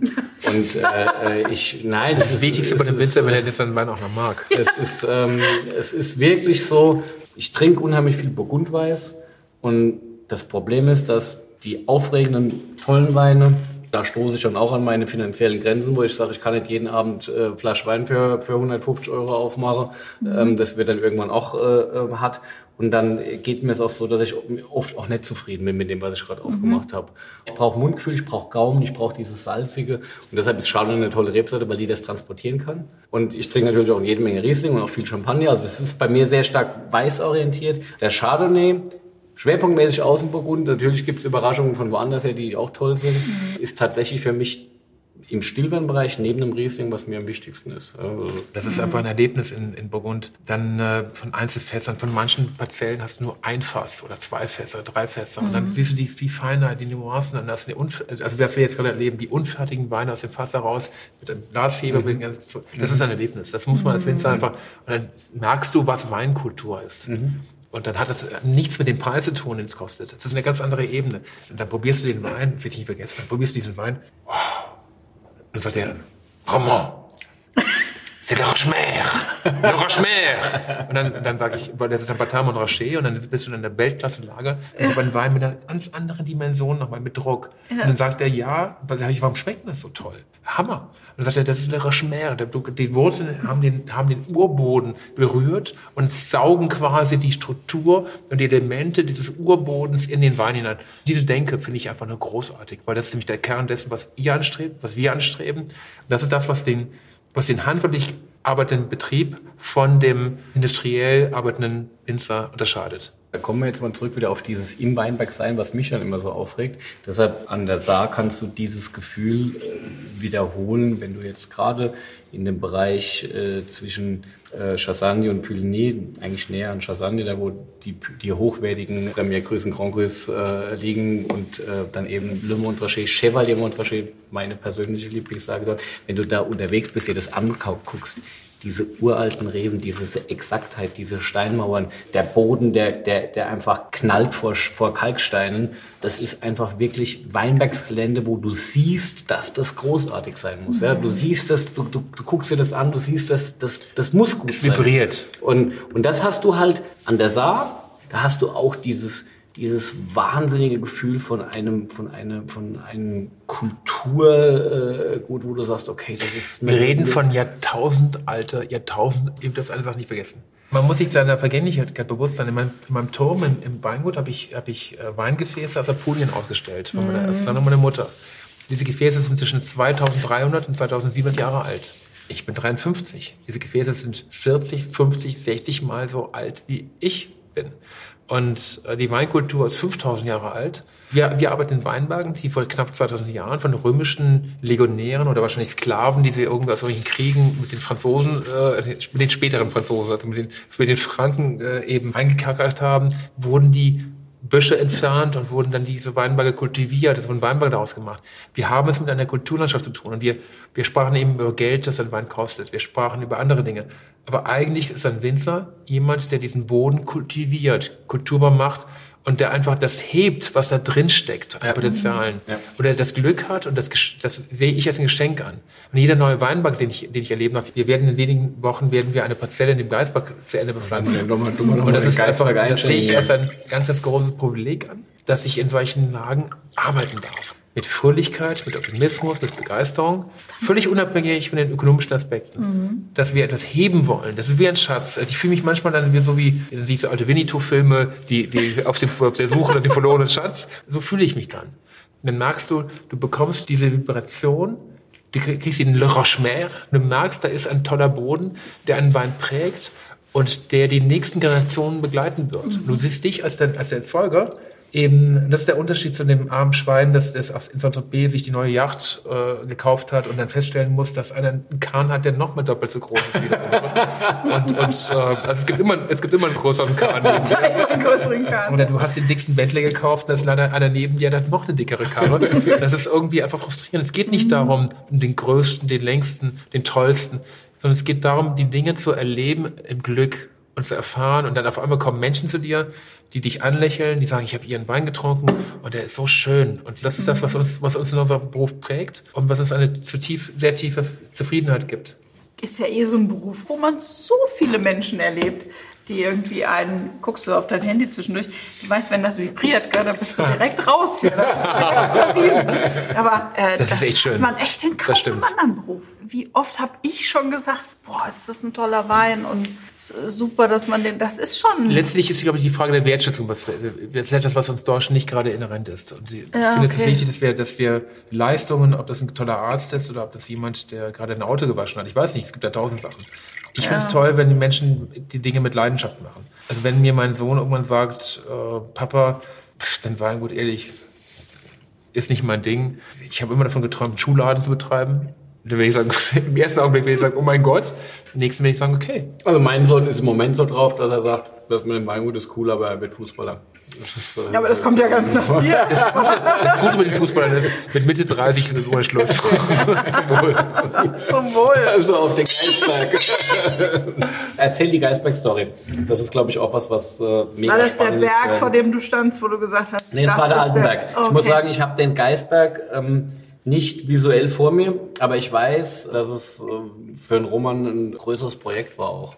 Wie alle Projekte, die halt gute Entwicklung nehmen, ein sehr schmerzhafter Prozess. Ja gut, ich habe in den letzten 20 Jahren von etwa 600 Eigentümern Land gekauft. In diesem Fall war es so, dass der Geisberg eine Lage ist, die vor 100, 120 Jahren eine absolute Ausnahmelage war. Die Saar hat die Mosel über sehr lange Zeit dominiert. Und der Geisberg war eine Lage, die sehr lange, die wurde erst von Römern angelegt, in einem Dorf, das heißt Ochfen und äh, sehr, sehr steil, sehr karg. Ein Boden, der sich signifikant von allem anderen unterscheidet, was wir in der Saar haben. Kein Schieferboden, sondern ein, die Menschen in der Saar nennen das Beinerling. Wir haben ein Quarz-Gemisch, wie, wie Kartoffeln liegen diese Stücke da drin. Also ganz Die interessant, Steine. die Steine. Also ganz karg, grässlich daran zu arbeiten, weil du, du mit deinen Schuhen musst du fest- feste Schuhe haben, die die Knöchel schützen, weil sonst knickst du immer wieder um. Ein Boden, in dem man die Vierle kaum reingeschlagen bekommt, so steil wie eine Wand. Ähm, da haben wir inzwischen 10 Hektar und haben die von etwa 160 Eigentümern zusammengekauft über einen Zeitraum von vier Jahren. Oh, komm mal vorbei. Das ist wirklich, du stehst vor dem Berg und denkst, der liebe Gott ist jetzt hier direkt nebenan, äh, haltet sich so eine, so eine Laube. So steil ja, ist, das ist so steil, denn das ist aber einfach, du spürst im Berg, das ist ein großes Terroir. Du merkst das Potenzial. Du merkst, boah, hier wächst großer Wein. Ich, ich mag Denkmäler. Ich schaue mir immer in London oder in Paris. Ich, ich, dann hab ich, das, wir haben ja diese Dinger hier immer bei uns. Da können wir gleich mal gucken. Wer war denn François Michel Dingenskirchen? Und dann sieht man, der hat mal irgendein Verfahren gegen Lepra äh, entwickelt oder ich weiß nicht was. Und das finde ich toll, dass Menschen aufgrund ihrer besonderen Leistung eine Anerkennung erfahren haben. Ich mag Denkmäler. Deswegen, dieser Geistberg ist halt ein, ein, ein, schon fast eine Art Denkmal, dieser Weinberg. Es ist ein Weinberg, der, das sind Weine vor 100 Jahren direkt neben den Weinen von Inge Müller-Scharzhof, also dem Scharzhofberg, mit die begehtersten und teuersten Weine der Welt waren. Okay. Was ich gemacht habe, ist ganz einfach das System. Ich habe von etwa 600 Eigentümern Land gekauft in den letzten 20 Jahren und habe einfach mir angeschaut, wer hat denn die auf den Versteigerungen in Trier die höchsten Preise bekommen. Und dann habe ich mal. vor, ja, also jetzt die Gründungszeit des VDPs, äh, also vor 100, 120 1900, Jahren. 1910. 1905, 1890, 1895. Wer hat denn damals die höchsten Preise erzielt? Das ist der eine Punkt. Der andere Punkt war der, es gab vor 150 Jahren, zwischen 1830 und 1860, preußische Steuerschätzer, die haben Weinberger eingeschätzt. Okay. Und sie haben sie in, damals in insgesamt acht Klassen unterteilt. Und die Preußen, wie ihr wisst, waren sehr akkurat. Ich habe Originaldokumente zu Hause liegen, die wurden mal weggeschmissen, die konnte ich aus dem Container in Saarburg fischen. Ich bin, bin in den Container reingeklettert, als das Katasteramt aufgelöst wurde. Rief mich eine Oma an aus Saarburg, sie suchen doch alte Unterlagen. Ich sage, ja, kommen Sie vorbei, der Container ist voll. Wirklich? Ja, ja. Ich rein, so, so, so gehen die mit unseren Dokumenten um. Da haben drei verschiedene preußische Steuerschätzer mit verschiedenen Stiftfarben aus Governance-Gründen ihre Klasse eingeteilt. Die haben gesagt, dieser Weinberg hat nicht die acht, hat die sieben. Und also der andere sagt, nee, das ist acht. Also dann sieht man übereinander gelegt, damit Korruption verhindert wird. Die haben ein Kataster der Güte nach bewertet und haben aufgrund dieser Bewertung dann Grundsteuern eingenommen. Das ist kein Spaß. Grundsteuer bei den Zöllen die Haupteinnahmequelle des preußischen Staates. Und aufgrund dieser Dokumente in Verbindung mit den Preisen, die in Trier erzielt worden sind, den Versteigerungen, in Verbindung mit Preisen, die man im, im Ritz in Paris erzielt hat. Immerhin hat der Geisberg in Paris dreimal so viel Geld erbracht wie der Lafitte in Frankreich, im, im Ritz, das ist schon nicht schlecht, ja. habe ich mir dann gedacht, es könnte ja sein, dass der Weinberg gut ist. Und habe dann ähm, diesen Weinberg gemeinsam äh, erschlossen, gekauft, in vielen, vielen Gesprächen unter Einfluss vom Bürgermeister und vom Pfarrer dann die Menschen davon überzeugt, dass sie sich doch von ihrer Brache, von ihrem Stück Land trennen. Wir waren ja lange Zeit Realteilungsgebiet. Das heißt, in Weinberg wurde immer wieder geteilt von den Kindern. Die Parzellen waren winzig klein mhm. und wir reden von Hunderten von Parzellen. Und dann kam der Klimawandel. Wir reden heute vom Klimawandel in der Erwärmung. Damals in den 1950er, 60er, 70er Jahren gab es eine Abkühlung. Kühler, ja. Es war sehr kühl und die Trauben wurden nicht reif. Ja. Und die Winzer sind gescheitert und, und, mhm. äh, und die haben nach und nach alles aufgegeben. Und so hatte ich die historische Chance, etwas zu kaufen, was dann hoffentlich in den Blick auf den Klimawandel in den nächsten Generationen uns sehr viel Freude bereiten wird. Mhm. Weil du musst ja immer das, was ich an Philipp sehr schätze, du musst ja immer langfristig denken. Aber lasst uns doch mal ganz kurz zu diesem Wein zurückgehen. Das ist nämlich ein Kabinett jetzt, richtig? Ja, wir sind jetzt natürlich im genauso blutjungen Jahrgang Klar. 2020. Also da ist es die primäre Frucht. Die springt dich nicht brutal an, weil da auch noch so ein bisschen Hefeschleier drüber liegt. Also ein Wein, der quasi auch erst in der Flasche angekommen ist und der einfach auch noch sich finden muss. Aber mit einer Textur und mit einer, mit einer Vielschichtigkeit, dass das mit Sicherheit ähm, großartig werden wird. Im Moment würde ich aber sagen, ab noch in den Keller und ich würde ihm noch ein bisschen Zeit geben. Als ich das Weingut gegründet habe, im allerersten Jahr in 2000, habe ich selber jeden Auftrag noch, äh, noch verschickt. Jede, Paket, jede Kiste gepackt und jeden Karton und über, über das Klebeband drüber geklebt im ersten Jahr. Und da waren dann immer du die Aufträge- reingelegt, oder? Kabinett. Du, ihr habt damals, dein Vater hat Kabinett gekauft bei mir. Das ich damals, Kann sein, ja. Ja, im Jahre 2000. Da habe ich ihn sehr überrascht, habe ich nachgeschaut, wer ist denn das? Und fand ich cool. Das ist ein Winzer in Rheinhessen, sich ein Kabinett von der Mosel kauft. Das war damals Staats, ich weiß auch sehr genau, ich habe noch die, ich hab noch Staatshofberg wahrscheinlich. Kabinett von das habt ihr gekauft. Kann gut sein. Ja, sehr lustig. Ja, so, das ist im Übrigen tatsächlich, mein, mein Vater ist ein großer Liebhaber der zartfruchtsüßen Weine der Mosel und ähm, hat Hat das da, ja gut gepasst, dass ähm, du die Eva kennengelernt hast. Ja, also er, der, es, ist, es ist wirklich ein Thema, was ihm, was er kann, was ihm große Freude bereitet. Und es ist dann immer so ein bisschen in der Diskussion, welche Weine aus meinem Keller für ihn interessant sind und welche eher nicht. Es ist familiär schon ganz, ganz schön, wenn, wenn Wein äh, auch ein privates Thema ist, über das du dich immer wieder austauschst und wo du nicht unbedingt einig sein musst. Ja? Ich, ich, ich privat trinke sehr wenig Weine mit, mit, mit eigener Restsüße. Ähm, obwohl ich diese Weine großartig finde, stelle ich fest, dass es so ist, dass ich die Flaschen nicht aufmache.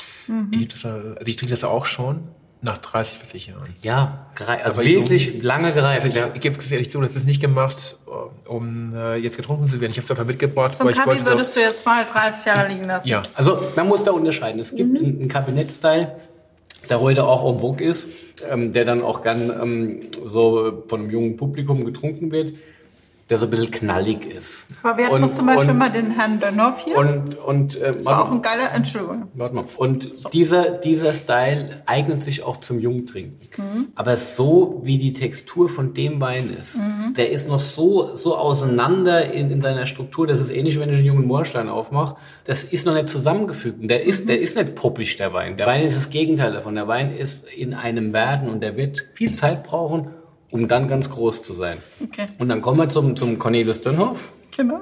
Der schafft es, diese Elemente zu verbinden. Und das ist natürlich auch großartig, wenn du das kannst, ja, dass du tatsächlich diese, diese jungen, knalligen Elemente betonst und trotzdem den Tiefgang hast. Und diese Weine können natürlich auch hervorragend reifen. Das ist äh, ein anderer Ansatz. Und dann gibt es die Kategorie, die ich dann weniger spannend finde. Das sind die Weine, die eher dann für diesen jungen Konsum gedacht sind, Mhm.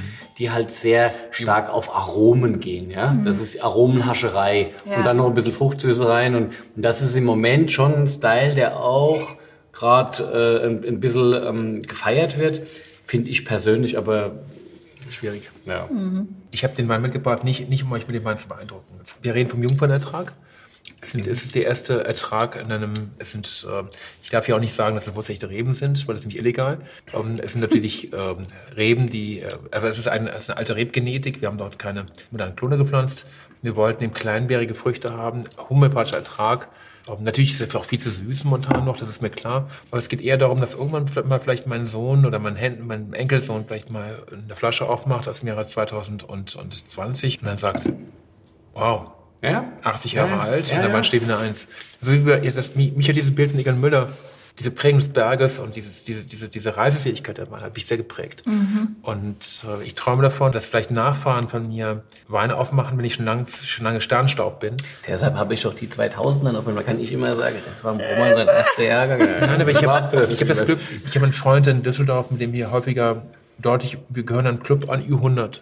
Wir trinken in dieser Vereinigung nur über 100 Jahre alte Weine. Und wenn du dann mal Weine aus den 1860er, 70er, 80er Jahren im Glas hast, Burgunder aus einer Zeit, äh, bevor das erste Flugzeug geflogen ist, bevor ein Auto gef gefahren ist. Das ist schon verrückt eigentlich, Äh, ja. Letztlich hatten wir, hatten wir eine Probe, der eine Jahrgang war 1870, der andere 71. Das war genau die Phase der Deutsch-Französische Krieg. Genau in dem Jahr hat sich Deutschland und Frankreich, die, die haben die Köpfe eingeschlagen, sich Leute umgebracht. Aber ähm, sie ähm, haben halt trotzdem Weine gemacht, die dann auch heute 150 Jahre später von Menschen, sehr wie Aliens, auf einmal aufgemacht werden und der Wein präsentiert sich toll. Und das ist einfach ein Erlebnis. Das ist ja nicht nur ein, nicht nur ein Genussgut, übrigens erstaunlich gut gelungen, sondern das ist ja auch ein, ein Zeitzeuge. Das ist, äh, ich ja finde es das- immer, das, also ich bin immer voller Demut, wenn ich sowas probieren darf. Völlig unabhängig von den ökonomischen Aspekten. Wenn wir jetzt mal über die Geschichte des Weins sprechen, sprechen wir doch auch mal über die dunkle Zeit des Weins, weil du hast ja zum Beispiel mir auch diese ganzen wunderbaren Karten gezeigt, wo der Wein so viel wert war. Und dann kam natürlich der Nationalsozialismus. Und damit ja eigentlich begann eigentlich auch so ein bisschen die dunkle Zeit, würde ich, also würde ich jetzt so interpretieren, oder? Wo es darum ging, Wein fürs Volk zu machen und also im großen Stil und Na eben ja. nicht mehr Spitzenweine. Ja, ne, vor allem, auch die vor allem, jüdischen vor allem wurde der Handel äh, halt Genau. massiv äh, gestört. Und es ist halt auch so gewesen, dass nach dem Krieg äh, die Winzer andere Probleme hatten, als jetzt äh, diese Kulturwerthaltigkeit so sehr im Blick zu haben. Ich finde es toll, dass wir heute in einer Zeit leben, in der wir uns auf diese Werte zurückbesinnen, die mal in der Vor-Nazi-Zeit, also vor deutlich mehr als 80 Jahren, den Wein geprägt haben. Leider in dieser dunklen, in diesem dunklen Zeitalter des, der deutschen Geschichte, in Rheinhessen, im Rheingau, in der Pfalz noch ein Tick stärker als in der Mosel übrigens, man leider Juden zunehmend vom Handel ausgeschlossen hat und dann äh, eben die Pässe abgenommen hat. Äh, ihr müsst wissen, dass in Trier zum Beispiel zwei Drittel aller Händler der Versteigerung waren Juden. Die Juden durften ja bis 1800, 1884 in Deutschland kein Land besitzen. Das heißt, sie mussten Geldhandel oder Handel betreiben, weil sie durften gar nicht, sie durften als, als, also sie hatten sehr eingeschränkte Berufsmöglichkeiten. Aus der, dem Grund heraus waren sie aber sehr fleißig, sehr engagiert, haben oft ihre Kinder besser ausgebildet. Sie haben wesentlich mehr äh, zur, zur Hochschule geschickt und sie haben dann sehr schnell Wohlstand aufgebaut. Deswegen hat dieser Holocaust sehr viel mit Neid und Missgunst zu tun, weil man einer kleinen Schicht, die sehr schnell sehr wohlhabend geworden ist, einfach ihren Wohlstand beneidet hat. Und äh, jüdische Familien neigen dazu, dass sie in Verbünden leben, Familienverbünden, eben auch international. Sie haben sehr starke internationale Strukturen Große Netzwerke. Ja. große Netzwerke. Und diese Netzwerke haben natürlich auch für den, für den Handel deutliche Vorteile, weswegen dann der Händler ähm, aus Mainz oder aus Traben-Trabach dann zu seinem Cousin, Neffen, irgendwie Verwandten dann nach New York äh, oder nach Boston oder nach Chicago liefert hat. Und in der Folge sehr erfolgreich deutsche Weine im Ausland platziert haben. Ich habe euch die Karte gezeigt, das Karte New York 1941, in der Sechs Weißweine aus Burgund, wir beide lieben sie ja sehr, lagen zwischen drei und fünf Gold, äh, Dollar die Flasche. 53 Weine aus Deutschland gegenüberstehen. Mhm. Und der Latour lag bei 2,50 Dollar und der teuerste Rotwein der Welt heute, Romani Conti La Romanée, lag bei 8 Dollar. Und der Bernkasser Doktor lag bei 10 Goldmark die Flasche. Worauf ich eigentlich hinaus teurer, teurer als der teuerste Rotwein der Welt. 53, Doktor, ne? 53 Weine aus Deutschland stehen, sechs Weißweine aus Burgund ja, gegenüber. Ja, ist krass. Krass. Worauf ich jetzt hinaus wollte, war, dass du einen Wein gemacht hast gegen den Faschismus. Und das fand ich richtig gut. Wir machen auf Volkswagen jedes Jahr ein Thema. Ich habe für das aktuelle Jahr noch kein Thema. Wir suchen immer ein Thema, mit dem wir äh, etwas Gutes tun möchten. Und in dem Jahr war es eben das fußballnahe Thema für dich ganz spannend. Das St. Pauli-Museum in Hamburg, das sich sehr stark mit der Nachwuchsförderung beschäftigt und vor allem damit, dass man versucht, diese rechten Tendenzen, die leider im Fußball weit verbreitet sind, eben durch lustige Strategien in den Griff zu bekommen. Und äh, das finde ich ganz toll, dass man junge Leute quer durch, durch, durch, den, durch den Norden Deutschlands eben auf in Zeltlagern, eben in, in, in Vorträgen, in Stadtführungen in Hamburg ihnen vermittelt, dass das äh, Verfolgen von rechts von nationalen Parolen vielleicht nicht so glücklich verlaufen ist in Deutschland, vielleicht nicht so schlau ist. Und sie dann einfach vielleicht frühzeitig mit Fußball äh, in Verbindung bringen und sagt, hey, Kicken ist viel cooler, wie, wie, wie mit der, die rechte Hand in Berlin im Stadion heben oder dummes Zeug reden. Und äh, das gefällt mir, das haben wir mit 10.000 Euro gerade äh, unterstützt. Das, wir haben einen Wein gemacht, kam an den Faschisten, mit dem wir das eben entsprechend gefördert haben. Die ganzen Einnahmen gingen zugunsten von dem St. Pauli Museum und es hat mir sehr viel Spaß gemacht.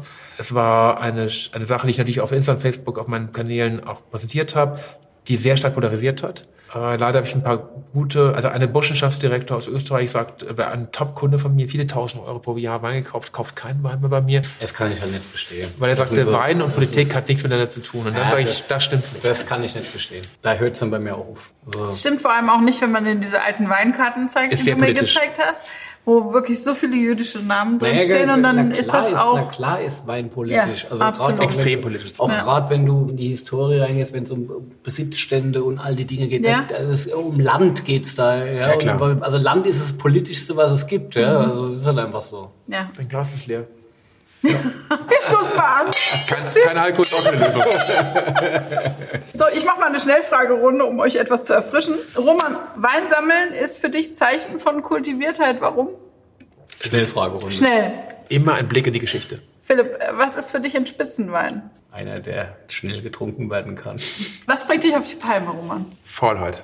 Warum ist Großzügigkeit in eurer Branche das A und O? Geiz ist der Beginn vom Untergang in der Branche.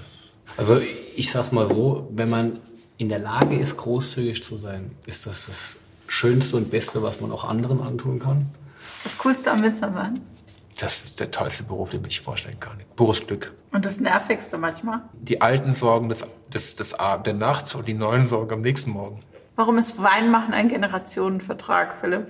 Weil die Langfristigkeit der Entscheidungen so eine große Tragweite hat. Und ähm, ja, am Ende braucht man das Glück, dass dann auch äh, die nächste Generation in den Vertrag einsteigt. Hm. Ähm, ich hoffe, ja, mal gucken, wie es ausgeht.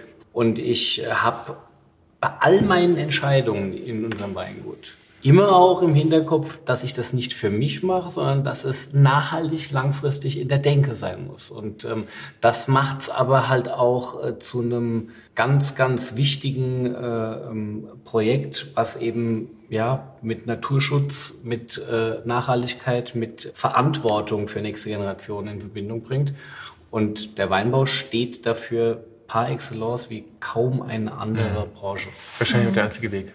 Aspekt. Nachhaltigkeit ist für dich ja auch nochmal ein Thema, was du ganz anders interpretierst als jetzt nur Bio. Ökologisch. Ja auch in dem Fall. Ne? Man muss sich hm. bewusst sein, dass wir als Winzer ja auch nur eine biologische Halbwertszeit von 80 Jahren haben. Wenn ich betrachte, dass in den letzten 50 Jahren, die ich, die ich auf dieser Welt bin, die Welt in einer Art ausgeraubt wurde, wie nie zuvor in der Geschichte zuvor. Dass wir alles, was wir bisher an Genusskultur hatten, wie wir Weinberge bewirtschaften, wie wir leben, wie wir konsumieren, alles in Frage stellen müssen, weil das geht so nicht weiter. Und Nachhaltigkeit ist für mich weitaus mehr als ökologische Nachhaltigkeit. Es ist Langfristigkeit. Ist das Glas, Entschuldigung, jetzt nehmen wir mal lieber meine Flasche. Ist das, nicht ist, das, Labor. ist, das, ist das Glas, ist der Carbon Footprint, die haben jetzt auf eine neue Leichtglasflasche umgestellt bei den Basisweinen. Kann ich das noch vertreten? Oder muss ich nicht ein Mehrwegsystem einführen? Wenn ich daran denke, wie viel, wie viel Tonnen an Glasmüll ich pro, Tag, pro Jahr produziere, das macht mich einfach, das macht, das macht, beängstigt mich. Also die Weinbranche in Deutschland steht wegen Alkohol, wegen CO2, wegen Arbeitsplatz- Mindestlohn. Also wir haben richtig fette Herausforderungen vor uns. Und es braucht sehr viel Beschäftigung mit der Thematik, um die Betriebe zukunftsfest zu machen. Roman, was kannst du gar nicht? Was ich nicht kann. Ja. Langsam sprechen. Philipp, 350 Jahrgänge im Weingut Wittmann, welcher war der beste? Der letzte. Das ist true. Wann macht dir Wein Spaß? Wenn das Glas leer ist. Auf eurer Homepage steht, Wein machen ist Kopfarbeit mit dem Herzen. Hey, das gehört dazu. Das ist Emotion. Das ist, Okay. das ist Emotion pur. Ich habe heute gerade wieder, heute Morgen mit meinem Kellermeister, wir haben den Moorstein seziert und haben die Einzelfässer verkostet, 21er Jahrgang und momentan die Findungsphase. Ja? Und das ist mit unheimlich viel Emotion verbunden. Wir probieren blind, damit wir nicht zu sehr äh, mit dem Kopf äh, dran sind, sondern dann geht's erstmal Einzige Weg. und, und, und dann ist es aber so, in dem Moment, wo du aufdeckst, dann ist der Kopf wieder drin. Sag, Moment, das ist doch die Parzelle, die muss doch. Und ja, Okay. deshalb, das ist beides. Okay. Wenn du Superkräfte haben könntest, welche wären das? Nicht schlafen. Noch mehr arbeiten. Das ist nicht Arbeiten, das ist Glück. Glück. Okay. Nervige Frage, die du oft zu deinen Weinen gestellt bekommst? Nervige Fragen, die ich zu meinen Beinen gestellt bekommen. Mhm. Nervige Fragen. Und jetzt, jetzt hast du mich auf den falschen Fuß erwischt. Was sind denn nervige Fragen, die so gestellt bekommen? Hat ja auch Kork. Was ich spannend finde, ist, dass wir uns damit beschäftigen müssen, wie wenig und viele unserer Kunden eigentlich von unseren Weinen wissen. Und dass sie wissen, dass Riesling eine Rebsorte ist und Kabinett ein Prädikat ist, was mit, mit Reife zu tun hat. Ich meine, das, sagen wir ehrlich, die meisten wissen das überhaupt nicht. Ja, aber umgekehrt ist es so, dass ich einen Wahnsinn finde, wenn ich Leute habe, die sich dann über meine Moorsteine unterhalten und dann sagen, ja, der 12er ist im Moment schöner wie der 14er und äh, hast du 18 Grad Moment, da ist kommt gerade eine coole Phase. Ich meine, Es gibt schon einen Haufen Leute, die sich auch unheimlich intensiv damit beschäftigen. Also du hast das irgendwie Beides. beides, ja. Was sind so die Etikette bei Weinverkostungen? Worauf muss ich achten als Verbraucher? Oder womit kann ich euch total nerven? Also, also wenn was, ich was, wenn ich wenn ich in einem Restaurant bin und das ist mir jetzt gerade passiert momentan und der Mitarbeiter im Restaurant ich sag, füllt mir das Glas randvoll, das ist ein bisschen irritierend. Ich finde auch, ich finde, ich muss auch sagen, es gibt ja immer noch diese, diese Glastaschereien, sind auch wenn man sowas, das was ich, Glas also, so- wo ich, Habe ich, Also interess- Glas hab ich, hab ich Stiel interessanterweise, witzigerweise, seit neuestem nicht mehr so ein Problem mit. Schlimmer finde ich es, wenn Leute dumm schwätzen und äh, ein, aus, aus einem belanglosen Wein eine große Geschichte machen. Was ist der Ernie Losen-Trick und wann wendest du den an? Der ist cool. Also Ernie ist ja jemand, der, der die Weinwelt in Deutschland äh, sehr stark geprägt hat und, und international sehr hohes Ansehen erlangt hat. Der Ernie Losen-Trick ist ganz einfach. Der macht, wenn er seinen amerikanischen Besucher oder Kanada, also richtig potente Weinsammler, Multiplikatoren, Journalisten zu Besuch hat, äh, wenn er Stuart Piggott zum Beispiel bei ihm saß, dann werden immer ein paar ganz dicke Bordeaux und Burgunder aufgemacht, von denen jeder weiß, wenn er, dass der Aubryon 89 mal richtig viel Geld kostet. Und da wird nach dem Aubryon 89, nach dem Lafitte, am besten funktioniert es nach Lafitte, weil das ist meistens eher Grünflaromatik. Noch besser geht's bei Costa weil das immer, immer, immer ganz, ganz dunkel, dunkle, harte Tannine. Und dann machst du einen schönen Cabi von der Morsche auf. Einen schönen Ja, wählender, zartiger, zartiger Sonnenuhr Cabi oder selbst der erfahrenste Weinjournalist, der wirklich alles in seinem Leben im Glas hatte, hat diesen Costa aus, aus 19, sagen wir mal 1990 mit ganz dunklen, rauchigen Kaffeenoten. Und daneben ist dieser strahlend schöne, wundervolle, köstliche wählender Kabinett für 10 Euro. Und der kostet 1000. Und der Kunde denkt, der, der Journalist, der auch der Kunde ist, sagt dann, wow, 1000? 10. Krass. Aber der Zehner macht viel mehr Spaß. Das mache ich sehr oft, das mache ich sehr gerne. Auch weil ich daran Spaß habe, mit Gästen mit Wein zu trinken. Aber es ist der einfachste und schönste Trick, um Menschen für die heimische Be Qualität zu begeistern. Was sagen Getränkekarten im Restaurant für euch aus? Wie jemand äh, tickt natürlich. Äh, Das sagt für mich schon viel über das Restaurant aus. Also es ist ähm, Ja. selten so, dass ich im Food-Bereich dann mega glücklich werde, wenn die Weinkarte völlig lieblos ist. Und du erkennst eine handwerklich gemachte Weinkarte sofort äh, an ihrer Individualität. Lustig ist, du hast persönliche Präferenzen und Sympathien. klar, hat jeder. Und es gibt Weinkarten, die sind dir brutal sympathisch, weil da deine ganzen Lieblingswinzer Clemens drauf Busch sind. ist da drauf. Und, der- und dann hast du aber, Löwenstein. manchmal und passiert es dir, eine Weinkarte mit hunderten von Positionen Und es war in jeder Kategorie immer der Winzer, der mir am wenigsten sympathisch ist, mhm. der die Rolle dann gespielt hat als der wichtigste in der Kategorie. Und da habe ich gedacht, das ist, das ist ja ein Wahnsinn, wie unterschiedlich Menschen sein können. Ja. Und das passt sich dann so an. Okay. Und dann habe ich den Sommelier dazu kennengelernt und habe okay, alles klar. ich glaube, was, was uns beide auch sehr irritiert, ist, wenn Karten von Sommeliers, die echt gar keinen Plan haben, gestaltet werden, die dann nur teure Namen einkaufen. Mhm. Was sie keine Ahnung haben, auch noch die falschen Jahrgänge kaufen, aber immer nur, nur bestimmte so Name-Dropper. Das ist einfach, dafür bin ich auch zu reif. Ich gehe nicht in ein Restaurant, um zu protzen. Ich gehe mit meiner, mit, mit Freunden, mit lieben Menschen oder mit meiner, mit meiner Verlobten gehe ich ja in ein Restaurant, um eine gute Zeit zu haben. Mhm. Mit wem würdest du gerne mal ein Glas Wein trinken, tot oder lebendig? Ah, ich glaube, mit George Clooney mal ein Glas Wein trinken gehen, oder? Nicht immer nur Kaffee. Ich will dann die Hail Berry lieber nehmen. oh, die hat mir auch gefallen. Eine gute Antwort. Ich stoß trotzdem mal mit euch an. Roman, du hast gesagt, du legst ganz viel Wert auf die Inszenierung der Weine. Ich habe mich darum bemüht. Philipp war auf meiner Eröffnung, vom, auf dem Grand Opening vom neuen Weingut.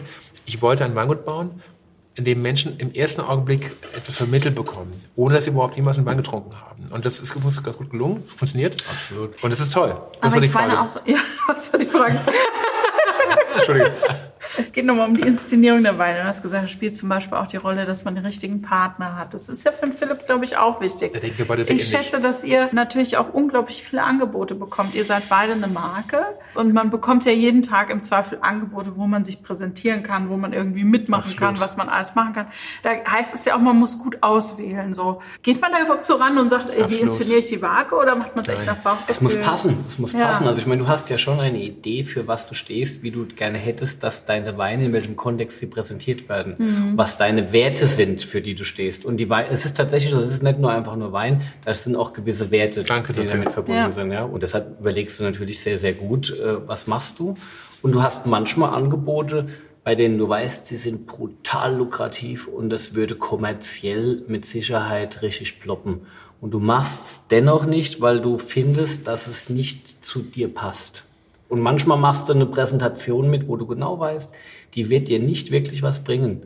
Aber du machst sie, weil du sie von der Idee her gut findest und weil du es für unterstützenswert hättest. Mhm. Und Worst Case ist halt, du stehst auf so einer Präsentation neben einem Roman und du hast selbst, du merkst, es ist mühsam, es ist anstrengend, irgendwann wirst du mundfaul und irgendwie denkst, oh, jetzt könnte es auch mal vorbei sein. Und neben dir ist einer, der performt wie die Drecksau. und er macht es auch wirklich mit dieser, ich, das ist ein ernsthaftes Kompliment.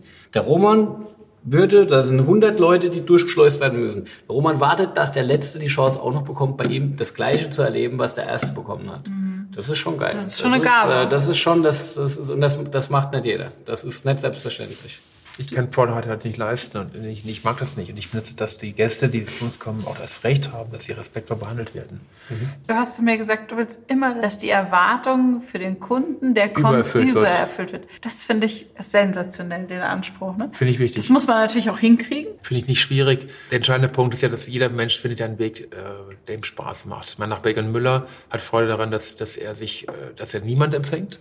Und ich, was ja auch, ich finde das sehr auch okay. Der macht Weltklasse meine. Das ist schön gesagt. Ich finde es total, ich freue mich. Manchmal ist es anstrengend, aber wenn ich dann drei Gruppen äh, durchgeschleust habe und ich bin echt im Eimer und dann habe ich am Abend eine Abendveranstaltung und dann nachts um halb zwei oder um halb drei putzt sie mir dann den, den, den Boden und ich poliere mit ihr die Gläser. Ganz ehrlich, ich kann mir nichts Schöneres vorstellen. Ich bin so dankbar für meinen Beruf, dass ich ihn gefunden habe, dass der Beruf mich gefunden hat mich erfüllt das total. Ich glaube, wir beide haben schon, das ist das Tolle. Ich habe ihn erlebt, der war Fußball, da war ich Berlin. in Berlin. Er hat, hat schwarz-rot-gold, das Gesicht war schwarz-rot-gold. ist, ist mit mir verrückt geworden. Ich bin ins Adler ein verschiedenen angemalten Gesicht. Schwarz-rot-gold. Und dann haben wir dort getrunken. Ja. War nett. War nett. Das ist ja übrigens das Coole. Ihm macht es ja einen brutalen Spaß. So eine Sales-Tour. Finde ich geil ist überhaupt ja, nicht, nicht so, nicht ne? mein Ding. Also wenn ich, ich meine, ich habe das alles, ich bin schon mit, mit, mit dem Köfferchen durch Paris, mit dem Köfferchen durch New York, wie auch immer. Vor allem bei den Amis ist halt das manchmal, du bist in irgendeinem Warehouse und musst aus Plastikbechern deine Weine vorstellen und neben dann spucken sie in so, ein, in, so ein, in so eine Mülltüte rein. Also es ist schon hart bei den Amis manchmal. Beim Roman glaube ich, dass ihm das sogar noch Spaß macht. Er hat das als Herausforderung nimmt und sagt, ja, das machen wir jetzt heute. Und da muss ich gestehen, Wenn der Rahmen so ist, dann ähm, ist es für mich tendenziell eher Arbeit. Ich hoffe, heute Abend war es für euch keine Arbeit. Das hoffe Ja, ich wunderbar. jetzt mal. Danke sehr. Da stoßen wir nochmal drauf Wir an. schließen ab mit dem ersten Wein des, des Abends, Sehr gut. äh, mit dem Sarisling. Aber Sehr schön. Ich dachte, einen ah, da muss ich das Glas wechseln, seht ihr. Also schön, dass du da warst, lieber Roman. Vielen, vielen Dank. Schön, dass du hierher gekommen bist. Dir, Philipp, wie immer, vielen Dank für deine tatkräftige Unterstützung. Sehr gerne. Und beim nächsten Mal haben wir einen Überraschungsgast und deswegen verraten wir es noch nicht. Also, Chin Chin, Danke sehr. Zum nächsten Mal. Ciao.